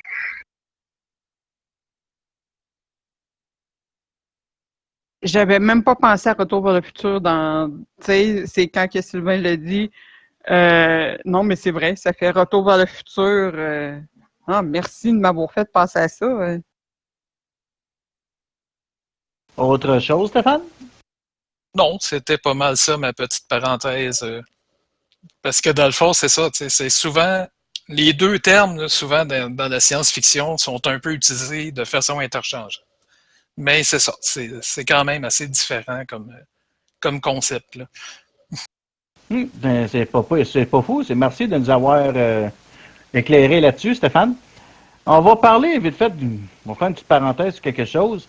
Il paraîtrait que Quentin Tarantino euh, voudrait participer à la création du prochain film de Star Trek. ben moi, tout ce que j'ai vu à date là-dessus, il n'y a pas de détails. C'est juste, c'est mentionné que Quentin Tarantino aurait eu une idée pour euh, un film de Star Trek et qu'il aurait contacté, euh, voyons, parce que je veux dire son nom, le réalisateur. J.J. Abrams. J.J. Abrams pour euh, y faire part de son idée, là, mais présentement, il n'y a pas plus de détails que ça. Euh, autre sujet que je voudrais parler, c'est les bitcoins. Y en a-tu ici qui, qui se sert de ça? Aucunement. Mais j'ai beaucoup de. J'ai des amis, moi, qui ont, qui ont miné dans le temps où ce que ça valait la peine. Puis euh, oui, moi, j'en fais pas, mais je connais, un peu le sujet. Bon, euh, je, me suis, fait initier dernièrement au Bitcoin. Euh, puis en ce moment, euh, mon système me récolte 3 dollars par jour en Bitcoin. Puis à la fin du mois, ça me donnera à peu près une soixantaine de pièces. les bitcoins, la façon que ça fonctionne, c'est qu'on peut, on, Steam, il peut, il peut s'entendre, oh, pardon, je me mets à bégayer, ça va bien, ça va paraître bien drôle sur le podcast. Euh, les bitcoins peuvent servir justement sur Steam à faire des achats en ligne. Euh, ce que ça prend pour, miner des bitcoins, ça vous prend un programme qui s'appelle 'Nice Euh, version pour ceux qui ont des cartes graphiques NVIDIA. Il y a une version pour NVIDIA, il y a une version pour AMD. Il travaille aussi avec le CPU, puis tu peux, on peut miner avec ça. Il faut que ça prenne un ordinateur quand même, moindrement quand même performant pour le faire. laissez l'ordinateur rouler 24 sur 24 à travailler. Quand vous vous en servez de l'ordi, ce qu'il faut faire, c'est fermer le programme, parce que le programme monopolise la machine. Euh, quand que vous ne servez pas de l'ordi, mettons, vous allez vous coucher, quelque chose comme ça, démarrez la machine, vous la laissez rouler toute la nuit, euh, puis vous pouvez vous ramasser des bitcoins euh, au fur et à mesure que ça va miner. En ce moment, là, si je regarde sur le. En ce moment. Ah, attendez un peu, il faut que mon mot de passe. Oups. Ça ne sera pas tellement long. En ce moment, le bitcoin, le bitcoin, parce qu'il ne faut, pas oublier une chose, qu'il y a huit chiffres en dessous du Bitcoin. Donc, euh, je le, Bitcoin, un Bitcoin complet qui vaudrait, mettons un exemple, un 1000 pièces. En ce moment, le Bitcoin vaut 15 055 et 70 en ce moment sur le marché. Euh, mais il y a huit chiffres en dessous de, du Bitcoin. Tu sais, comme je parlais justement avec un de nos membres, euh, Belgarat, lui en ce moment, il m'a montré la valeur de Bitcoin qu'il avait versus monétairement, c'est converti en argent, s'il va dans un centre exprès. Il y a des centres un peu partout à Montréal, j'en ai un à Gatineau. Il y en a un peu partout d'où qu'on peut convertir son argent en bitcoin, vendre son bitcoin pour avoir son argent. Lui, il pourrait sortir 81 pièces en ce moment avec ce qu'il a. Euh, pour faire ça, comme je disais tout à l'heure, ça prend Nice Hash Miner, euh, version AMD ou version euh, NVIDIA.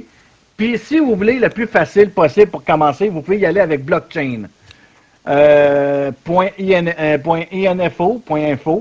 Euh, euh. Euh, puis vous pouvez, avec ça, vous, vous ramasser des bitcoins pour faire de l'argent gratuitement, d'une certaine façon. C'est travailler gratuitement. La seule chose que ça prend, c'est un ordinateur qui roule 24 sur 24. le seul X, c'est que ça prend de l'électricité. Fait que donc, comme on dit, c'est pas gratuit à 100%. mais ça peut permettre qu'au lieu d'arriver de dire Ah, j'ai un jeu ou quelque chose m'intéresse en ligne, puis là, ben, tu n'as pas l'argent, ben, vous avez ramassé quand même l'argent gratuitement. Fait que vous pouvez l'acheter quand même avec ça. Mais il faut s'attendre que ça peut prendre longtemps avant de des bitcoins. C'est une question de patience et de long terme. Comme moi, à la fin de mon mois, je vais peut-être avoir entre 50 et 60 pièces. C'est pas beaucoup pour avoir miné un ordinateur. Puis en ce moment, elle est éteinte parce qu'on fait le podcast en ce moment. Euh, le programme il est éteint. Donc, euh, y a-t-il quelqu'un qui a des questions à propos de ça? Pas vraiment. Non plus. Je trouve que ça a l'air quasiment euh, pas vrai, mais euh, tu sais, c'est parce que je, je connais pas. C'est pour ça que je dis que ça a l'air pas vrai. Là. Euh, c'est je, je, dis pas ça méchamment ou avec mais c'est parce que je suis ignorante à ce sujet. Fait que c'est pour ça que je trouve que ça je trouve un peu ça bizarre.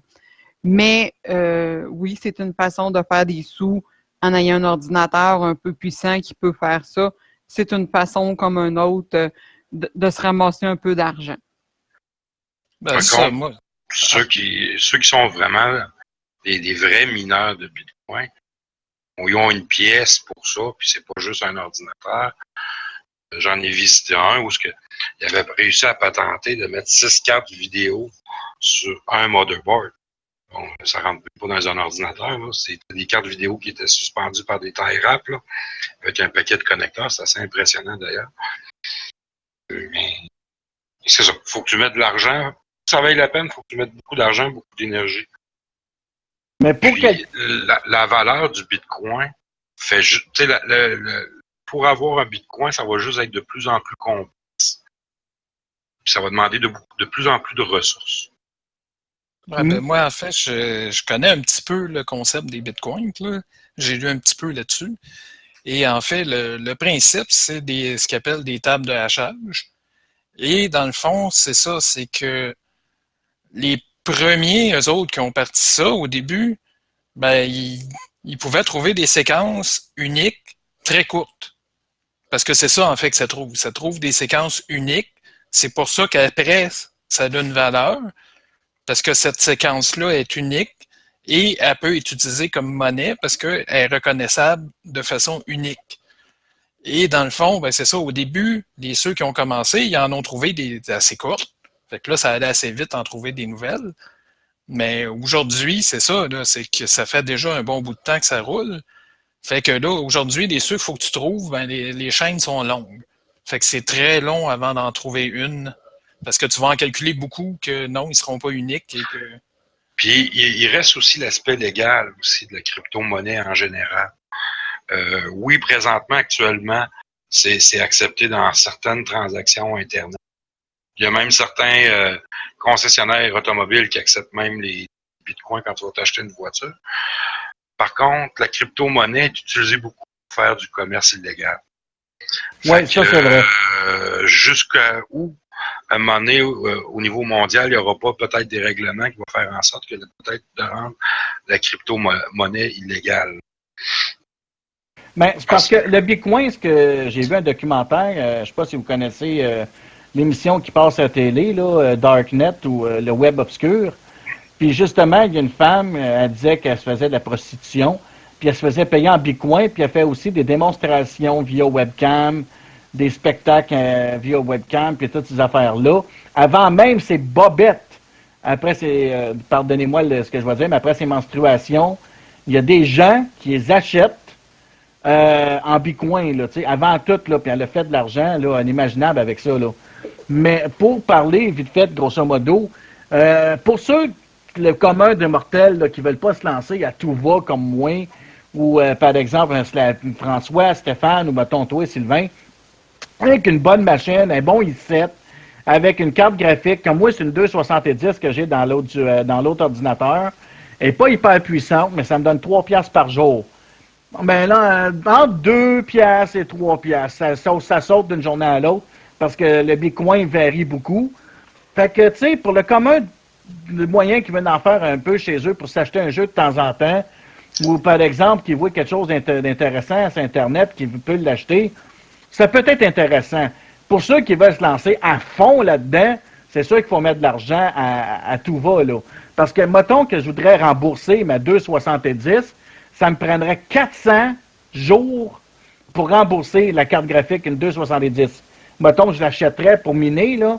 Fait qu'une 1080 d'NVIDIA, on parle d'à peu près 600 jours pour la rembourser, a qu'à miner c'est pour ça non plus qu'il ne faut pas s'attendre à vouloir s'acheter une carte graphique juste pour faire ça. Si tu, te, si tu montes un système juste pour faire ça, puis tu fais rien que faire ça, puis tu as, 4-5 sorties, puis un peu système de, serveur, tu fais tout le kit, puis tu en fais des milliers par mois, OK, ça, ça peut être correct, là, tu peux dépenser de l'argent. Mais juste arriver puis miner chez toi pour t'acheter un jeu, boah, une bonne machine qui peut le faire, euh, ça se fait, ça peut le faire, là. Puis actuellement, la crypto-monnaie, c'est la seule monnaie qui est légale à travers le monde, qui n'appartient à aucun État. Euh, ça pourrait causer des oui, ça pourrait à un moment donné, parce qu'il y en a qui pourraient arriver et dire on le revendique comme monnaie de notre pays. Ça, j'ai déjà entendu parler de ça. Non, sans, dire nécessairement notre pays, mais euh, quand euh, tu, commences à investir dans, dans la monnaie en général, que ce soit sur, le, fonds international. Le, pays garantit, quand, quand tu achètes des bons du Trésor, peu importe le pays, le pays garantit une certaine valeur de, de, ces, de, de cette monnaie-là, de, du bon que tu achètes. Avec la crypto-monnaie, tu n'as aucun processus de garantie de la valeur. Non, c'est ça, oui. Tu n'as pas de recours face au Bitcoin, par exemple. Tu achètes de quoi, Trop tard, c'est acheté, c'est acheté, tu n'as aucun recours. Non seulement tu n'as aucun recours, mais ton bitcoin, demain matin, peut valoir 25 cents aussi. Oui. Mais tu sais, moi, je me dis que, OK, pour se miner un mois de temps, pour m'acheter un petit jeu sur Steam, oh. ça, c'est pas grave. Des petites affaires, des petits achats comme ça. Mais si tu arrives, tu veux t'acheter une affaire à 1000$, puis tu viens de te rendre compte que tu t'es fait fourvoyer, euh, ouais, maintenant, il y a un problème, là. Un jeu, bon, j'aime pas le jeu, c'est pas grave, si j'ai payé 40 pièces là. Non, puis toi, ton jeu, justement, tu disais Steam l'accepte, tu l'achètes sur Steam. Ça, c'est pas si payé, c'est fiable, au moins Steam.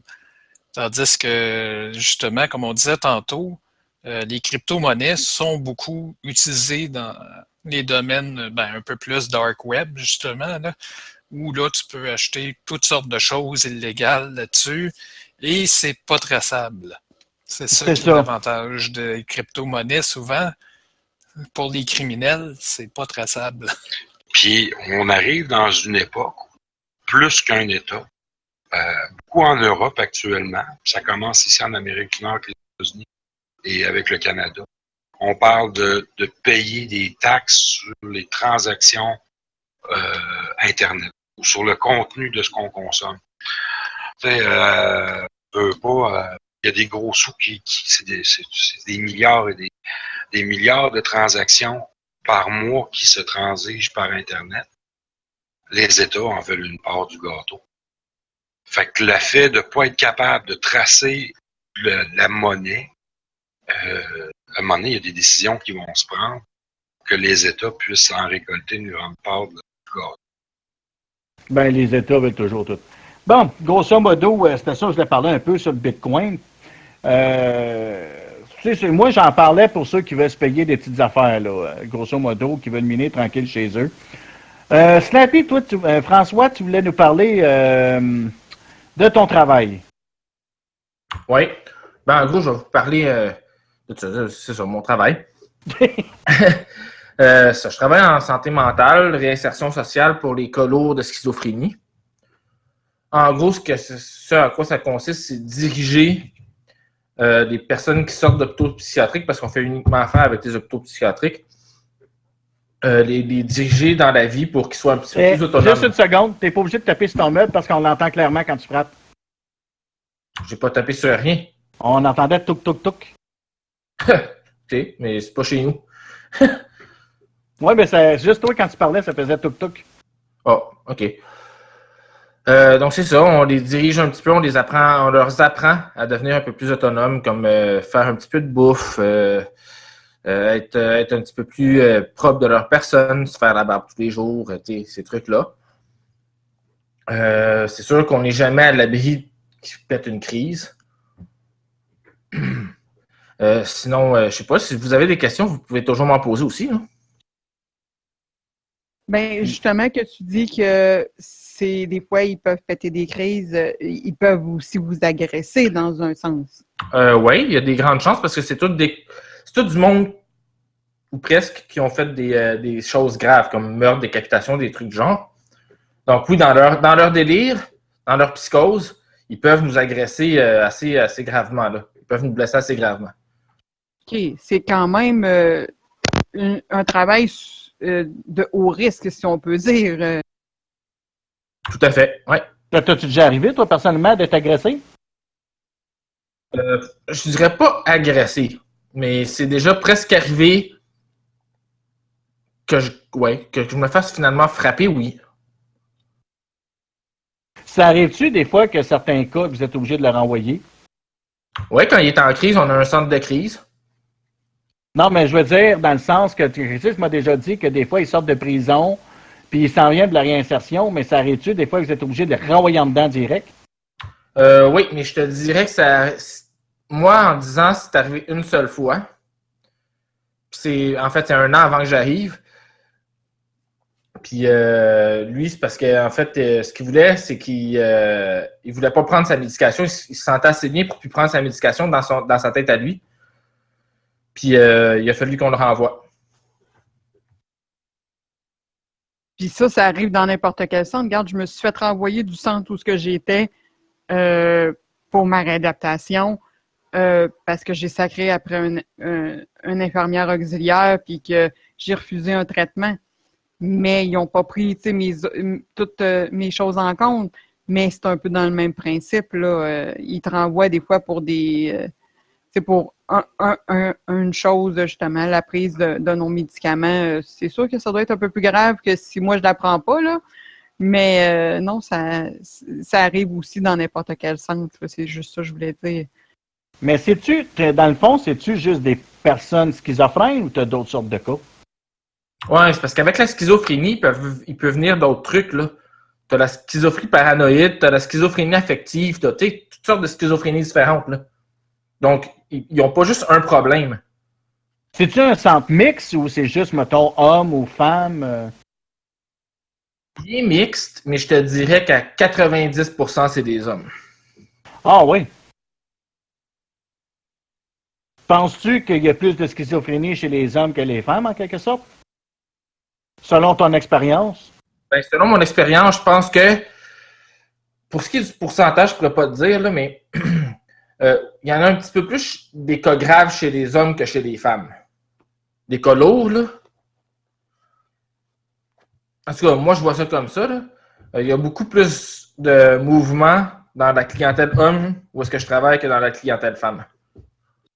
Puis toi, c'est quoi tes horaires de travail? Ton heure de chiffre? Ah, ben, c'est toujours de 11h à 7h30, mais il y a des fois que tu peux commencer plus de bonne heure ou finir plus tard. Fait que dans le fond, dans, tu travailles dans la période où c'est un peu plus smooth.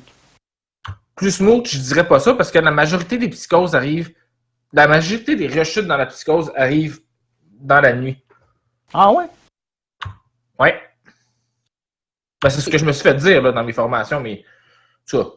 Ben, la noirceur aussi doit amener euh, un autre état aussi dans, dans le tête. Je crois que c'est un peu pour ça aussi que la nuit euh, sont beaucoup plus problématiques. En tout cas, c'est moi ce que je pense. Je, peux, euh, je peux me tromper. Je peux dire des enneries, mais moi, je le vois comme ça.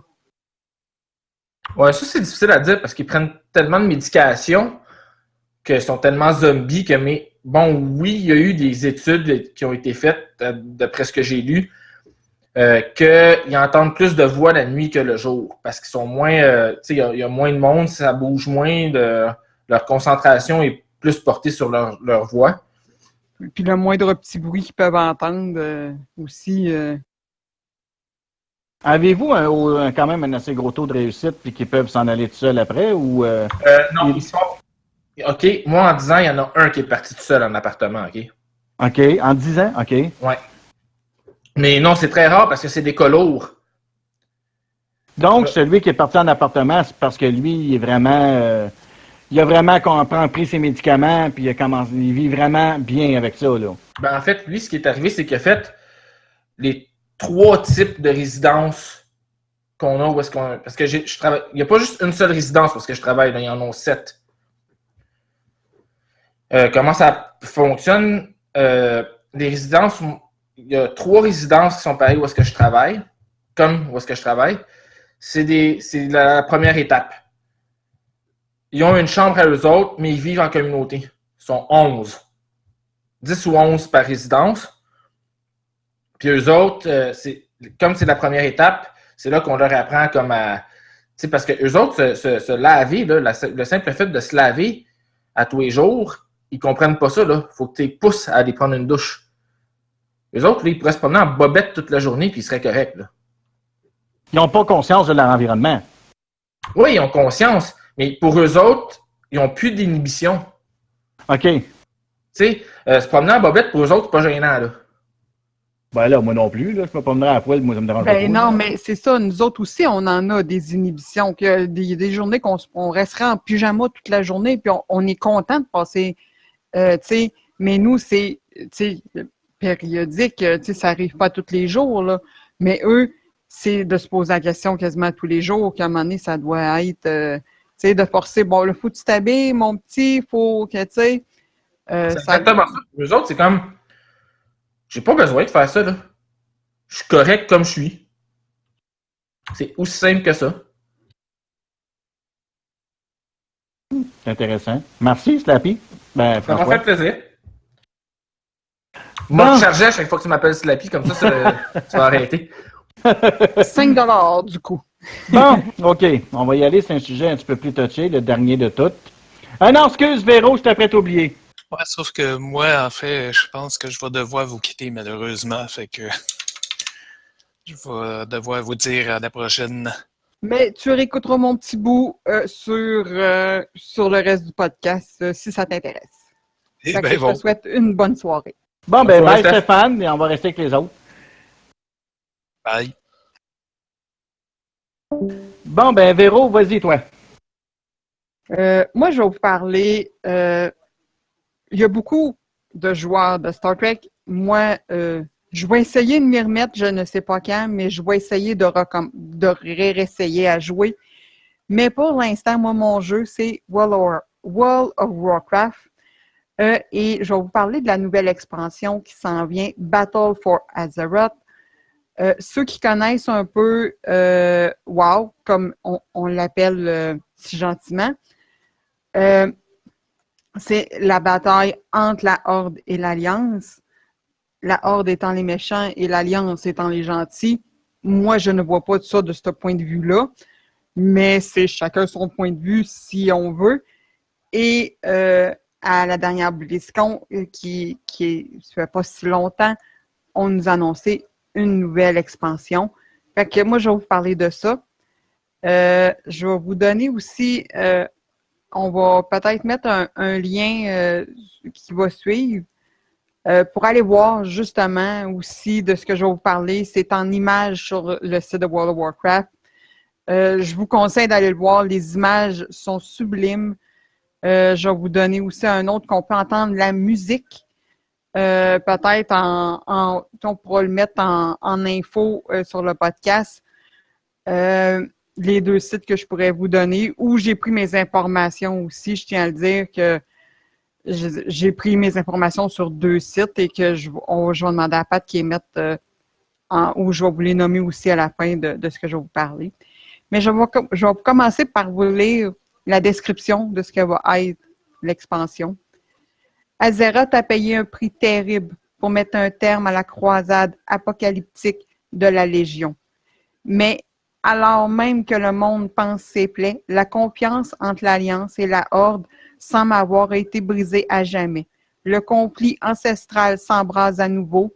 Rassemblez vos alliés et défendez la cause de votre faction, car l'avenir d'Azeroth se jouera dans les flammes de la guerre juste, moi, je trouve que juste ce paragraphe-là donne le goût de jouer à l'expansion.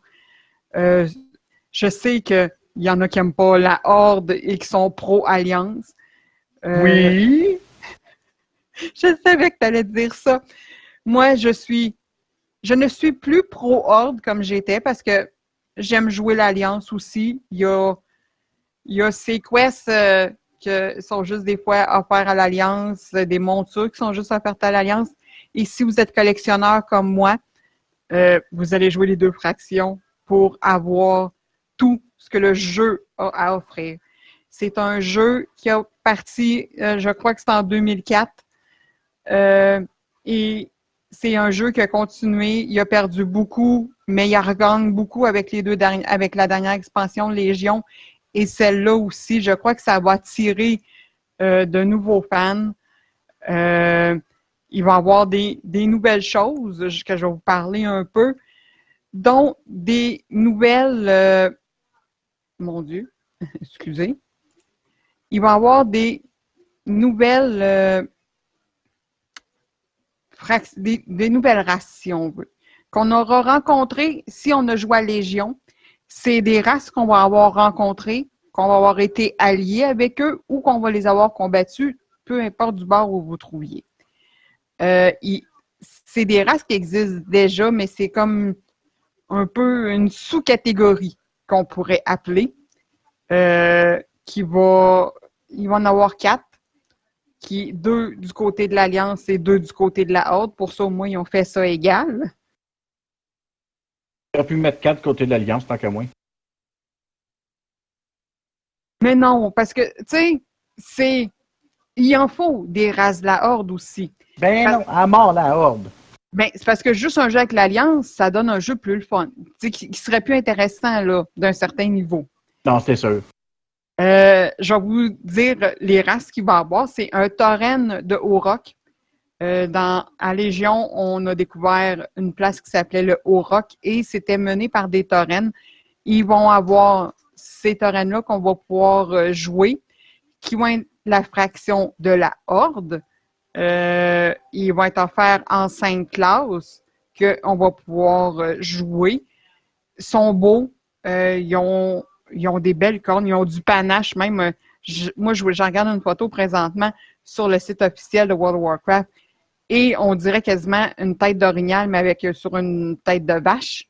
Tu sais, les cornes d'orignal sur une tête de vache, ça a l'air bizarre d'une même, mais euh, c'est comme ça, moi, je le perçois. Euh, il va y avoir un dranaille sans mon Dieu, j'ai de la misère à lire. Sandforge, du côté de l'Alliance, belle race aussi, Draenei, sont plus belles féminins qu'au masculin. C'est une belle race. J'adore jouer Draenei. Euh, mon premier personnage, d'ailleurs, non, c'était un elfe que j'avais fait mon premier personnage, mais après ça, j'ai fait une Draenei. Euh, aussi, il va y avoir un elfe de la nuit, euh, un elfe de sang, les Sacres Nuits, qu'on va avoir rencontré aussi dans Légion, et un elfe du vide pour l'Alliance. Euh, ça, c'est quoi, les elfes du vide? C'est parce qu'ils ont un cerveau vide? Non, ils sont sublimes. Sont, je vais vous donner les, liens, là. vous allez pouvoir aller voir. Je les trouve vraiment sublimes. Ceux qui ont aimé jouer certaines races, qui connaissent un peu les races, vont vont tomber en amour avec euh, ces races-là. Euh, c'est, les mêmes taurennes, mais avec un panache différent, qui vont avoir sûrement pas un habillement différent, mais des couleurs différentes. Euh, moi, je les, perçois comme ça sur le site de World of Warcraft. et ça a l'air quand même intéressant.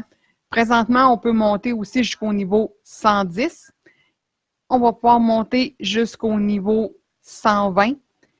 Euh, et pour préparer ça, dans la prochaine euh, patch, ils vont faire du scaling.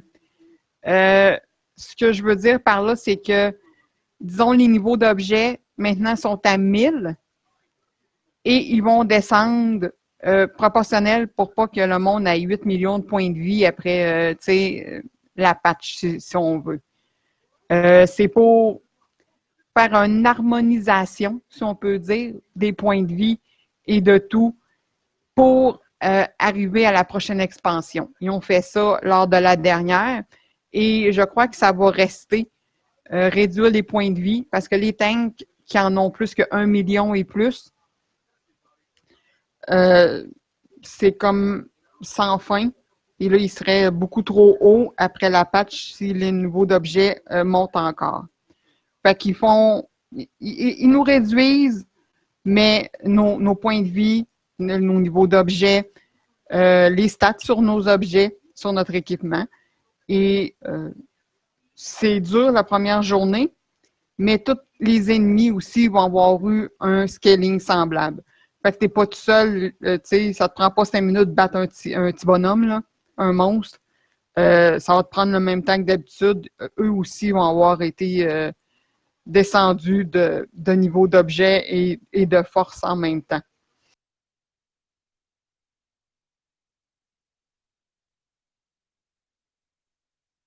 Qui peut être euh, aussi, il va y avoir deux nouveaux petits continents. Un, c'est sûr, dédié à l'Alliance et un à la Horde. Euh, on va retrouver aussi des, euh, des gens qu'on va avoir déjà vus dans d'autres expansions. Euh, les Andalars, euh, qui sont une race de trolls qu'on va avoir déjà vu, vont revenir. Ils vont remettre certaines races, je peux dire sous-races, comme j'ai expliqué dans, dans un peu plus, un peu plus haut. on va rencontrer des gens aussi, des boss. il va y avoir des nouvelles instances ça, c'est sûr qu'ils ne pouvaient pas mettre pas d'instances. Deux nouveaux raids aussi. Je crois que c'est une dizaine d'instances euh, en tout qu'ils vont mettre. Et bien sûr, euh, de pouvoir euh, continuer à faire notre aventure dans World of Warcraft. Hmm, intéressant. As-tu les liens à nous nommer? Oui, c'est worldofwarcraft.com tout simplement. Et euh, dans Accueil, on va pouvoir voir euh, Expansion et choisir euh, Battle for Azeroth. Aussi, il y a Blizz Spirit, que c'est des gens, des gens comme nous qui aiment World of Warcraft et qui nous ont donné aussi un peu la même, le même détail qui est sur le site, mais que c'est c'est pas aussi animé que World of Warcraft, que sur le site directement de World of Warcraft, mais pour ceux euh, qui veulent voir, euh, sans avoir tout passé. Et il y a même, eux, ils ont même la musique euh, qu'on peut entendre, juste la première track qui dure 30 secondes, te donne envie de jouer. Euh, tu sais, je l'ai écouté tout à l'heure, puis je fais, euh, quand est-ce qu'elle sort l'expansion? Tu sais, des fois, la musique dans les jeux, euh, ça, ça nous fait vivre des choses. Un, d'ailleurs, c'est un des sujets qu'on pourrait avoir, la musique dans les jeux ou dans n'importe quel jeu, qu'on pourrait aussi à un moment donné parler. Parce que il y a certains jeux que la musique présente nous emballe et nous rentrer dans l'histoire encore plus. Comme dans Star Trek, les bruits du vaisseau. Euh, je me souviens, quand j'ai joué à Star Trek, c'était les bruits de vaisseau que j'aimais, que j'aurais voulu qu'ils soient encore plus réalistes, que tu te sentes quasiment euh, comme si tu étais assis dans le vaisseau. C'est des trucs qui nous font apprécier encore plus un jeu aussi. Euh, je trouve la musique. Je sais que je m'égare, mais euh, je, je- désolée, mais je parlais avec passion. Euh, c'est, je crois que ça va être une belle expansion euh, de ramener la, rivalité que la Horde et l'Alliance ont, parce que c'est ça aussi, un peu euh, World of Warcraft. C'est la Horde contre l'Alliance ou l'Alliance contre la Horde, tout dépendant du côté où vous préférez vous, vous, porter. Mais c'est un jeu que aussi, c'est vrai, ça, faut que je le dise. Mais ce qui était désagréable de War, c'est faut payer. Euh, et on payait en euros. Fait que c'était une conversion d'argent que c'est 12,80 12,99 euros qui donne entre 18 et 20 dollars, tout dépendant du taux de change. Parce que notre dollar joue, leur euro joue, et ça joue en dessous à peu près. Bientôt, je ne sais pas quand, on va pouvoir payer en devise canadienne et il n'y aura plus ce taux de change. Fait que jouer à War va revenir moins cher. Euh, que si on, c'est sûr que si tu as 6 8 de plus, euh, c'est un peu un inconvénient de jouer à WoW, de devoir payer tant par mois. Euh, mais moi, ça me dérange pas parce que je joue à WoW pour l'économie, le plaisir et l'aventure. C'est un jeu qui offre tout. Que aussi Star Trek offre dans une autre mesure. Mais c'est des jeux qui peuvent se ressembler parce que c'est la fédération contre les autres. Là, c'est l'alliance contre la horde. Mais c'est un jeu que qu'il faut découvrir au moins une fois dans sa vie pour savoir si on l'aime ou on l'aime pas. C'est un jeu qui peut être hautement, hautement addictif, tout comme Star Trek. Euh, L'addiction existe dans tous les jeux. Euh, mais je crois que cette nouvelle expansion va offrir un nouveau potentiel. Et avec euh, les quatre nouvelles races que je vous ai dit, ça va être un nouveau. J'espère qu'ils vont avoir des nouveaux sorts juste fidèles, tu sais, juste à telle race que les autres n'auront pas. C'est ce que j'espère, en tout cas pour eux. C'est. C'est. Je vous conseille d'aller voir la bande-annonce parce qu'elle est très belle aussi. Euh, Blizzard, on peut leur donner tous les défauts du monde, mais quand vient le temps de faire le, euh, le cinématique, c'est toujours fou.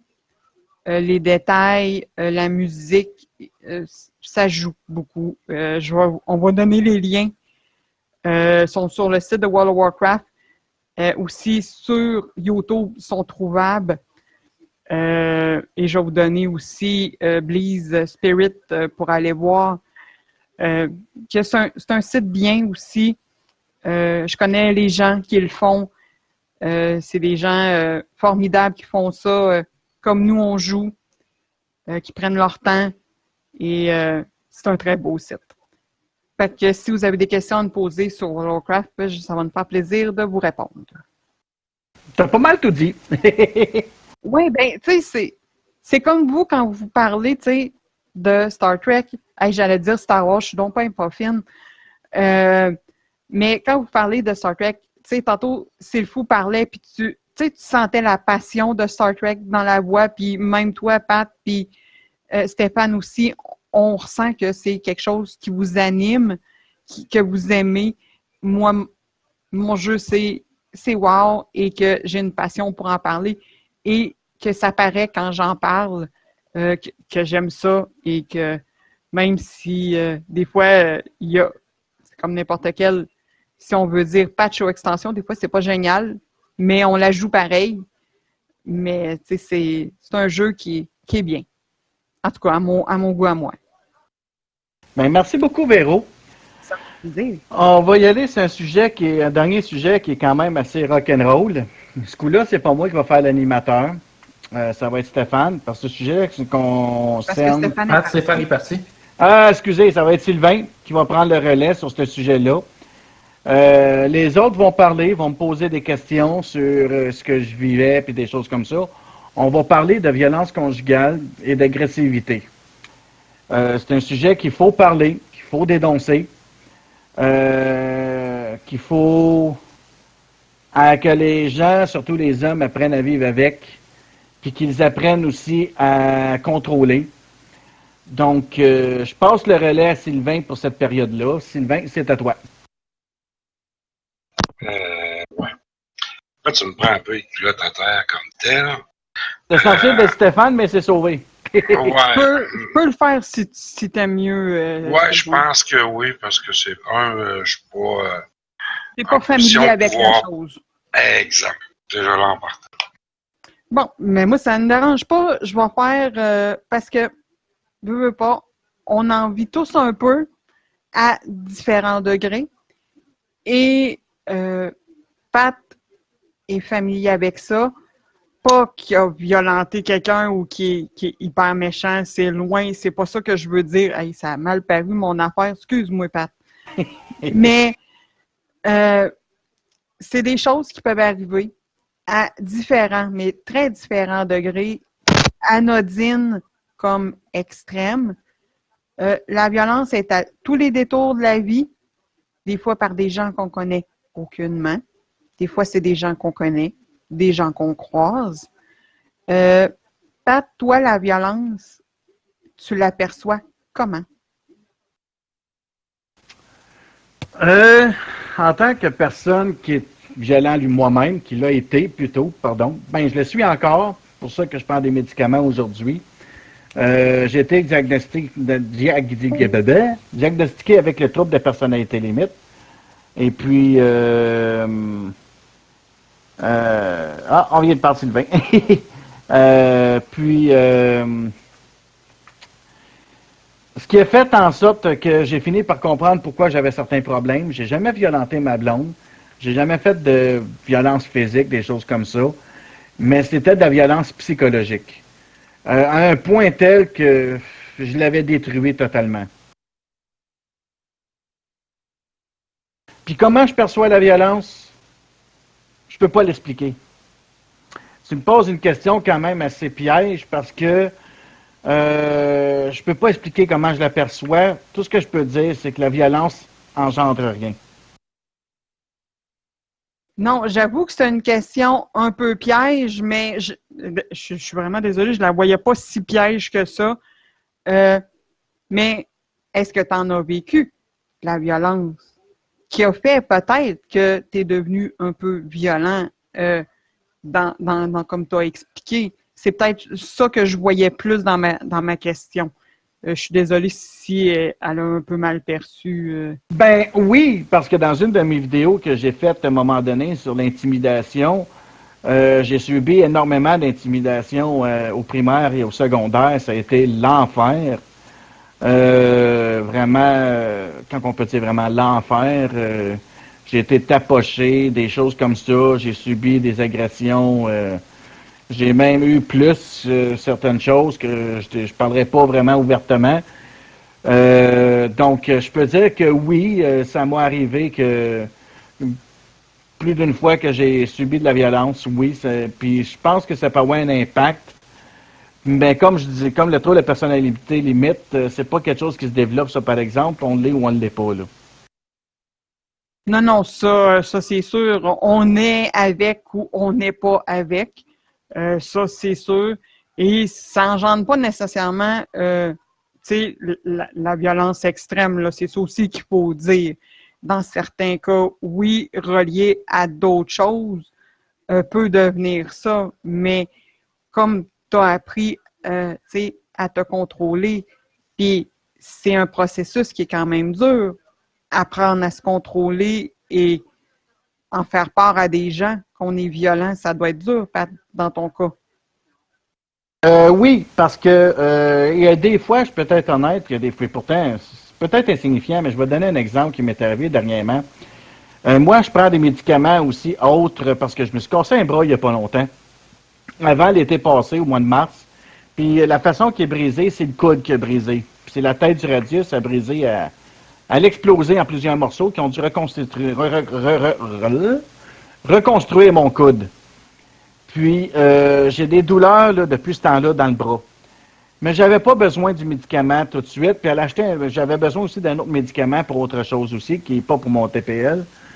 Puis, je n'avais pas besoin tout de suite. Le médecin m'avait dit, attends de les autres, puis tu prendras ceux-là. Mais ça reste quand même de l'argent. Puis on sait que tout le monde, la période des fêtes arrive, on est souvent plus à court d'argent, des choses comme ça. Puis elle les a achetées. Ça lui a coûté niaiseusement à peu près une vingtaine de piastres. Mais j'ai été frustré toute la journée après elle parce qu'elle a dépensé 20 piastres qu'on aurait pu mettre sur autre chose. J'ai pas crié après, je l'ai pas engueulé, je l'ai pas traité comme chien poli comme je faisais il y a 8, 9, 10 ans passés. Euh, je me suis contrôlé. Tout ce que j'ai fait, c'est, garde, euh, Va faire un tour chez, notre amie Julie en commun. Va-t'en chez eux, je n'ai pas de voir de la journée. J'aime mieux décompresser, je n'ai pas de voir de la journée. Ça fait, c'est ça, ça a été ma réaction. Au lieu de m'en prendre à elle, j'ai préféré qu'on prenne un, chemin différent pour la journée.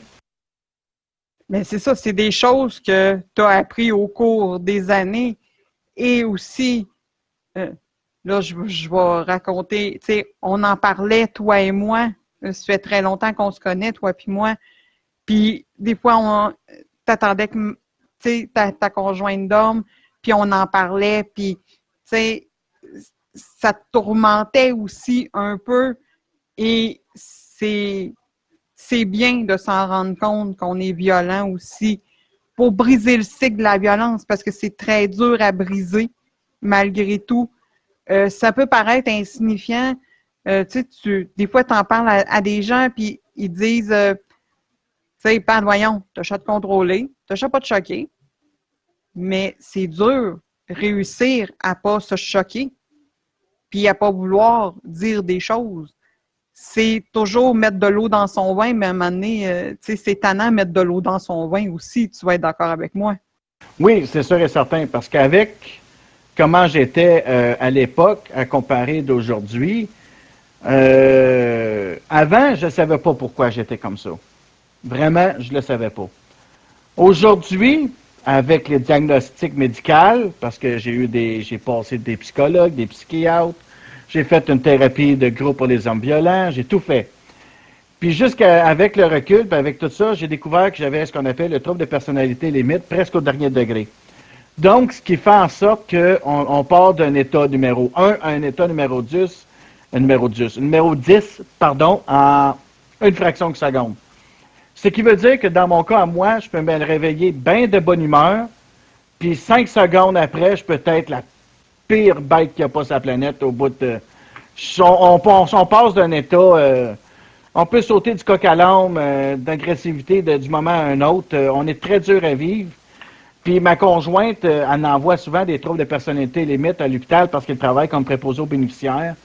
Puis elle envoie des cas, puis elle s'est rendue compte que je suis comme ça. Elle est très forte, elle aussi, de, de, vivre avec un homme qui a une maladie mentale, parce que le, le trouble de personnalité limite est une forme de maladie mentale. C'est pas une grosse maladie. Euh, c'est une maladie qui est vivable en société si on est contrôlé avec des médicaments. C'est fort, par exemple. On peut prendre des antipsychotiques pour nous calmer de nos rages, de nos, notre agressivité, des choses comme ça. Mais aujourd'hui, j'ai aussi travaillé par moi-même grâce à mes amis, euh, les gens autour de moi, l'environnement, en restant dans le plus, le plus possible positif.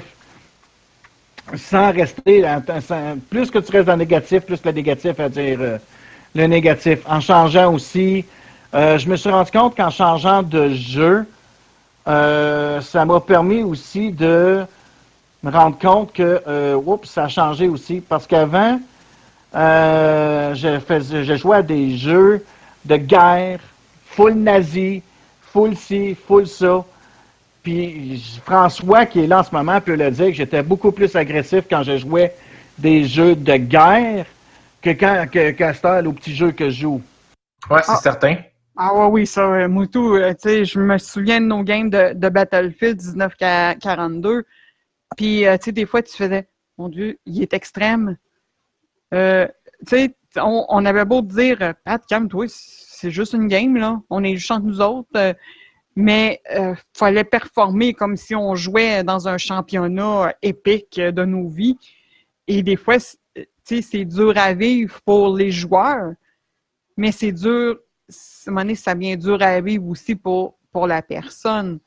Euh, moi puis François, on, on, est, on te connaît depuis euh, assez longtemps pour t'avoir vu passer par tous les stades, à peu près.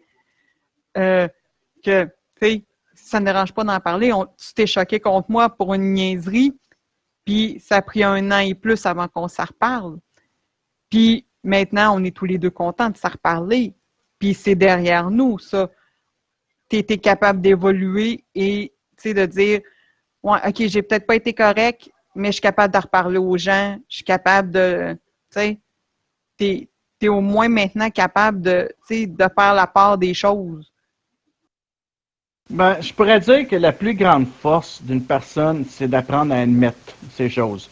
Quand tu admets que tu as un problème, c'est de là qu'après ça que ça avance.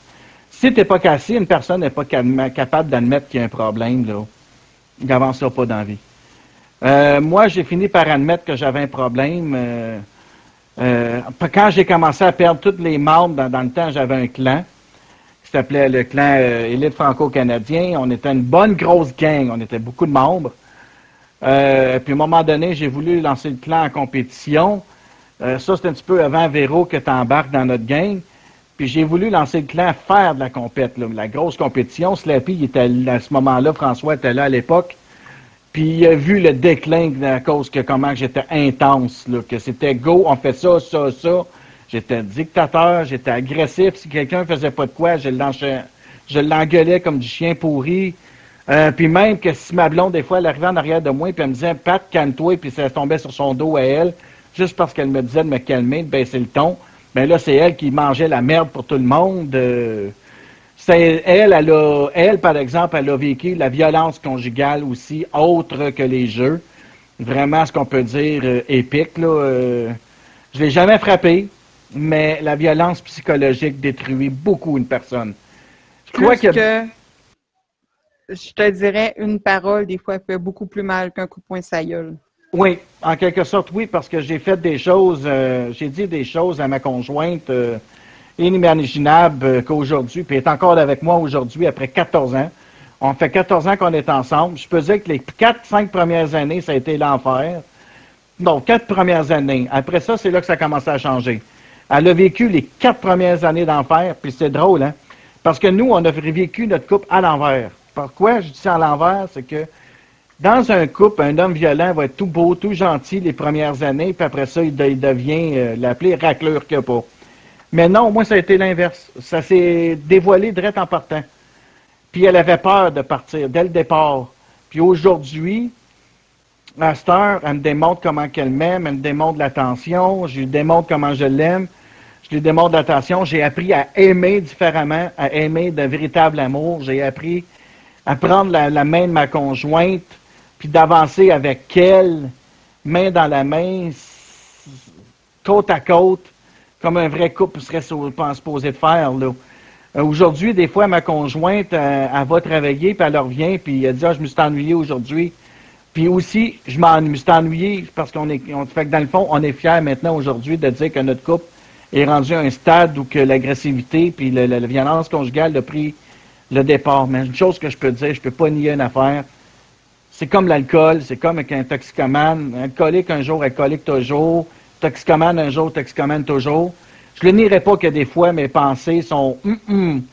Je le nierai pas. Puis j'ai déjà passé une entrevue à TVA que je vais même mettre euh, un lien Facebook que les gens vont, pourront aller voir euh, l'entrevue que je vais avoir faite à TVA après, après le podcast.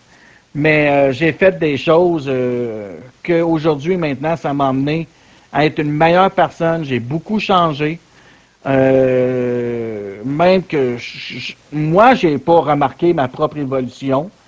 Parce que quand on évolue, nous autres mêmes, on ne le remarque pas toujours. Mais plusieurs personnes autour de moi ont remarqué du Pat d'il y a sept ans aller au Pat d'il y a aujourd'hui. Les gens ont fait comme, as changé drastiquement, énormément, là. C'est une autre personne.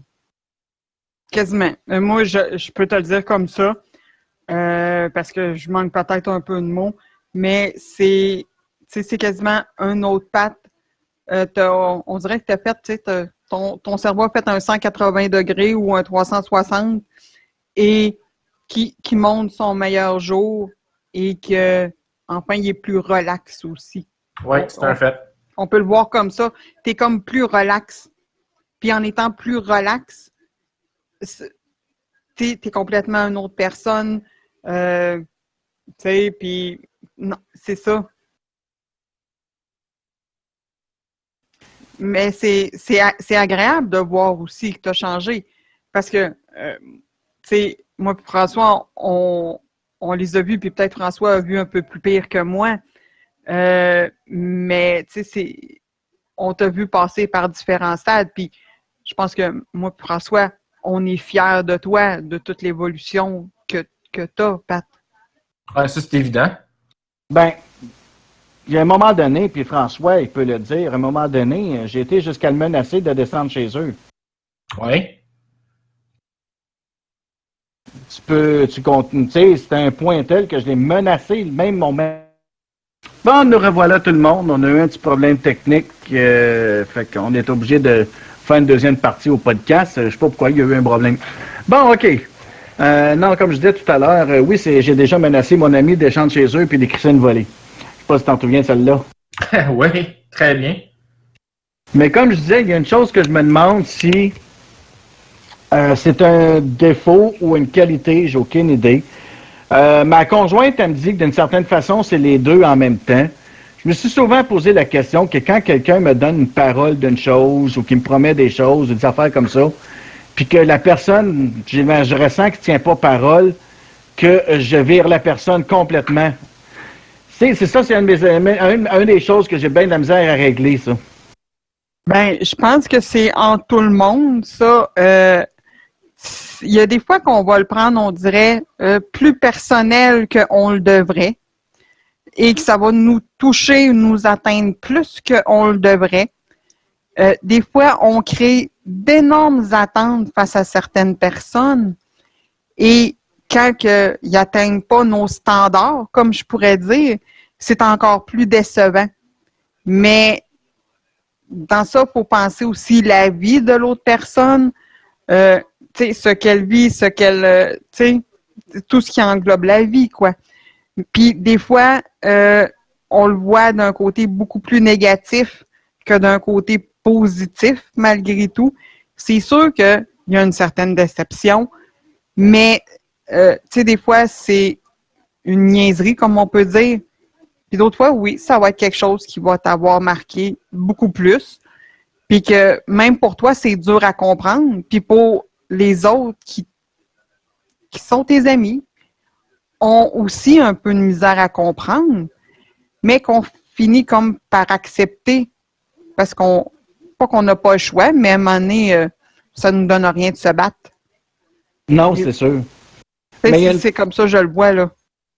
Puis moi, là-dessus, ce que je veux dire, c'est à toutes les personnes qui vont écouter le podcast, s'ils l'écoutent au complet, euh, si, que ce soit un homme, que ce soit une femme, si vous vivez de la violence conjugale ou de l'intimidation, peu importe, dénoncez. Il faut absolument le dénoncer. Puis si vous aimez votre conjoint ou conjointe, puis vous ne voulez pas dénoncer, mais vous voulez vivre avec, mais qu'il a un problème, ben faites comme ma conjointe a fait. Mettez votre pied à terre, puis tu, lui dis, vous dites lui ou dites dites, dites-lui ou euh, dites à elle, ou je sais pas trop comment on pourrait dire ça, euh, va prendre- prends-toi en main, sinon tu me perds, je m'en vais. Faut se mettre son pied à terre. Moi, c'est ce que ma conjointe a fait. Elle m'a dit, si tu veux qu'on vive ensemble encore puis que je revienne avec toi, parce qu'elle elle- elle m'a laissé pendant deux semaines de temps. Euh, puis lorsqu'on a pris décidé de reprendre ensemble, ça a été des conditions. Mais sans ces conditions-là, je ne serais pas ici aujourd'hui, probablement. Puis peut-être ma conjointe non plus, j'aurais peut-être fait le mauvais move un jour. Euh, mais une chose que je peux dire, c'est que ma conjointe a toujours su voir le bon côté. Elle a toujours dit aux gens qui disaient Chris ton camp, laisse-les, c'est pas un gars pour toi. Et elle, disait tout le temps à ce monde-là, je sais que Pat il a un bon fond, mais elle, euh, la façon, je vais désolé mon langage, mais tabarnak, elle a su aller le chercher, puis comment le chercher. Si elle m'aurait pas mis l'ultimatum que tu te prends en main, sinon tu me perds, puis j'aurais pas perdu la, moitié de mes amis que j'ai perdus à l'époque euh, pendant que j'avais le clan, ben si ça n'aurait pas été tout ça, je me serais pas ouvert les yeux. Maintenant, aujourd'hui, euh, je suis plus le même. On j'ai une nouvelle gang d'amis. Puis qu'aujourd'hui, cette nouvelle gang d'amis-là, pour moi, sont plus précieux parce que maintenant, ils ont appris à vivre avec ce que je suis. Parce que je ne peux pas démentir que j'en pète encore des coches, là. Ça m'arrive. J'ai, un- trouble de personnalité limite, puis c'est dur à contrôler. Euh, fait que ça peut m'arriver encore de péter une coche pour un oui, pour un non. Mais je suis moins excessif de ce que, ce que j'étais comme avant. Oui, tu es beaucoup plus parlable. Ben, tu as toujours été parlable, là. C'est pas ce que je dis, mais Gna, gna, gna. sur certains sujets, des fois, c'est comme plus dur. Euh, tu sais, d'ailleurs, il faut que je te dise quelque chose. Merci de m'avoir laissé parler de World of Warcraft parce que tu as eu des amis qui t'ont fait haïr le jeu malgré que tu aimais qu'on joue ensemble puis que on se perde des bonhommes en même temps puis qu'on fasse des quests puis qu'on essaye de faire de l'argent dans WoW. Euh, J'apprécie que tu m'aies laissé en parler. C'est aussi, tu as changé à ce sujet-là. Euh, c'est sûr que je te dis pas, je te force pas de venir jouer avec moi, mais tu sais, c'est, c'est agréable que tu me laisses en parler. Euh, parce que, tu sais, des fois, on pense avoir des amis, puis dans le fond, ils le sont pas. Euh, Ben, c'est ça que tu as appris. C'est ce que je me suis rendu compte. Je nommerai pas le nom. Tout ce que je vais dire, ils vont peut-être se reconnaître s'ils écoutent le podcast. C'est ce que j'ai appris avec les jumeaux. Je me suis rendu compte que c'était pas des véritables amis. Euh, je les ai tassés. Euh, ils sont finis avec moi à vie. Euh, il y a certaines choses qui ont été dites la, la dernière fois qu'un tel est venu. Euh, puis ça a fait, je, l'ai- je leur ai demandé d'aller parler d'un sujet dans un autre canal, que je voulais pas qu'il en parle dans ce canal. Puis ça a fait une crise totale. Euh, il a pété sa coche euh, comme un enfant, puis euh, ça a été n'importe quoi. J'ai juste quitté le, can- le- le canal puis le TS parce que j'étais tanné d'en entendre parler. Tout simplement, je me suis dit je reviendrai plus tard. Puis ça a fait de la merde plus que d'autres choses. Je me suis fait engueuler comme chien pourri. Je me suis rendu compte qu'ils ont fait en sorte encore plus me faire détester ce jeu-là. Oui, puis ils te font. Ils t'ont toujours fait mal paraître. Parce que tu avais un côté, même quand on jouait à Battlefield 1942, il y avait un côté compétition qui était là, puis qui te faisait mal paraître parce que, tu sais, c'était comme dans. Tu sais, il faisait comme peut-être exprès ou même pas, là. Euh, je veux pas dire de, de méchanceté non plus. Mais quand on jouait toutes les quatre ensemble, c'était pas toujours le meilleur qui ressortait, même quand il y avait d'autres mondes, là, je dis nous quatre parce que mais ça fait ces gens-là, tu sais, des gens qu'on croit nos amis, puis qu'en fin de compte qu'ils ne sont pas, fait jamais sortir le bon côté de nous. Tu sais, c'est ça Non. aussi que tu as appris. Vraiment pas, parce que je me suis rendu compte qu'au fil des années, même quand on jouait à Battlefield avec ces gars-là, euh, il y avait un côté aussi qui faisait que c'est un petit peu exprès pour faire donner. Oui. Parce que je l'ai pas eu facile à 1942, là. Oubliez pas que je suis une fille. Puis qu'ils m'ont initié. Tu sais, on est devenus amis grâce à World of Warcraft. Euh, parce qu'avant, tu avais ton dans WoW et tout. Et que à un moment donné, euh, on jouait de temps en temps à 1942, puis que tu m'as dit faut, faut que tu viennes jouer avec nous autres. Puis j'ai accepté. Je savais que j'allais me faire euh, rincer, tuer, à n'en plus finir, mais j'ai persévéré. Puis j'étais capable d'un fusil à un coup, de le faire tirer comme une mitraillette. Oui, tu as beaucoup rivalisé avec. euh, Tu arrivé beaucoup à rivaliser avec nous autres. Le gros problème, c'est vraiment. C'est de- ce que, en tassant ces deux personnes-là, euh, ça a été aussi de me libérer du négatif. Je me suis rendu compte que ces deux gars-là, c'était du négatif euh, à fond.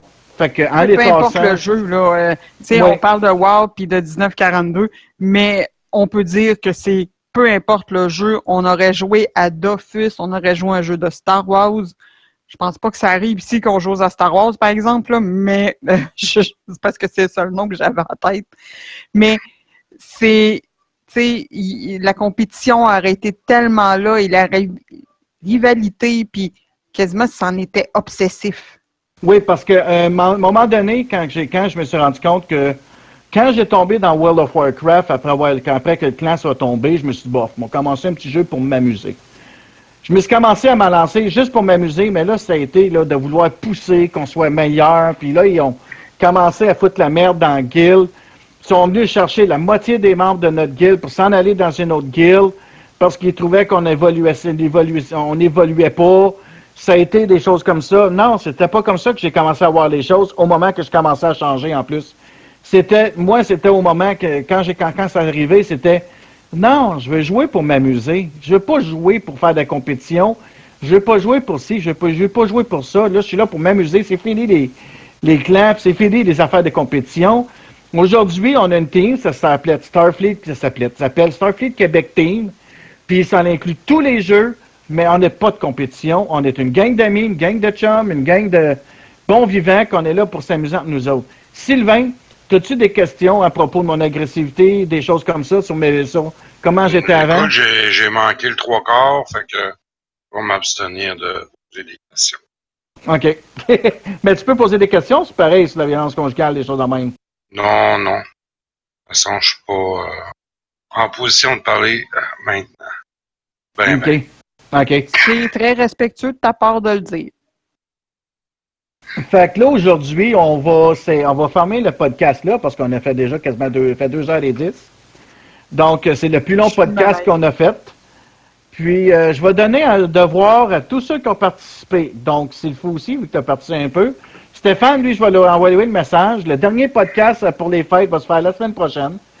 Euh, pour qu'on s'organise pour se retrouver tous une soirée euh, à partir de 7 heures. Mais le devoir que je veux que vous fassiez toutes, on va parler de Star Trek, bien sûr. La semaine prochaine, c'est on parle des séries de Star Trek. On était censé parler des officiers en second, mais je me suis rendu compte qu'on n'aurait pas le temps. Fait que la semaine prochaine, on va parler aussi des officiers en second. Puis on va parler de Yule. De quoi? Yule. Je vais prendre mes renseignements, je pense. Y-U-L-E. Yule. OK. Ça, ça se trouve à être les origines de la fête païenne de Noël. Ah, je pensais que c'était un chanteur de Yodel. Parce que euh, Yule, ou que ça soit, euh, vous faites votre recherche. Sinon, vous pouvez aller voir sur mon Facebook, euh, j'ai posté une vidéo qui parle justement des origines de Noël, des origines païennes, germano-nordiques et euh, romaines. Puis euh, la semaine prochaine, le- euh, après Star Trek, on va parler de Yule, qui est Noël. Euh, Yule, c'est euh, romain, euh, pas pardon, romain, c'est viking. Et euh, on va parler aussi du côté romain, puis des origines païennes. Fait que euh, ça, c'est le devoir que je vous donne à tout le monde pour la semaine prochaine. Euh, je, je dois vous laisser. bon, mais bonne soirée, mon cher Sylvain, puis attention à toi. Salut Sylvain, à la prochaine. Bye Sylvain, bye Véro, bye Frankie, merci d'avoir été là et à la semaine prochaine. À la semaine prochaine, ça m'a fait À la plaisir. semaine prochaine.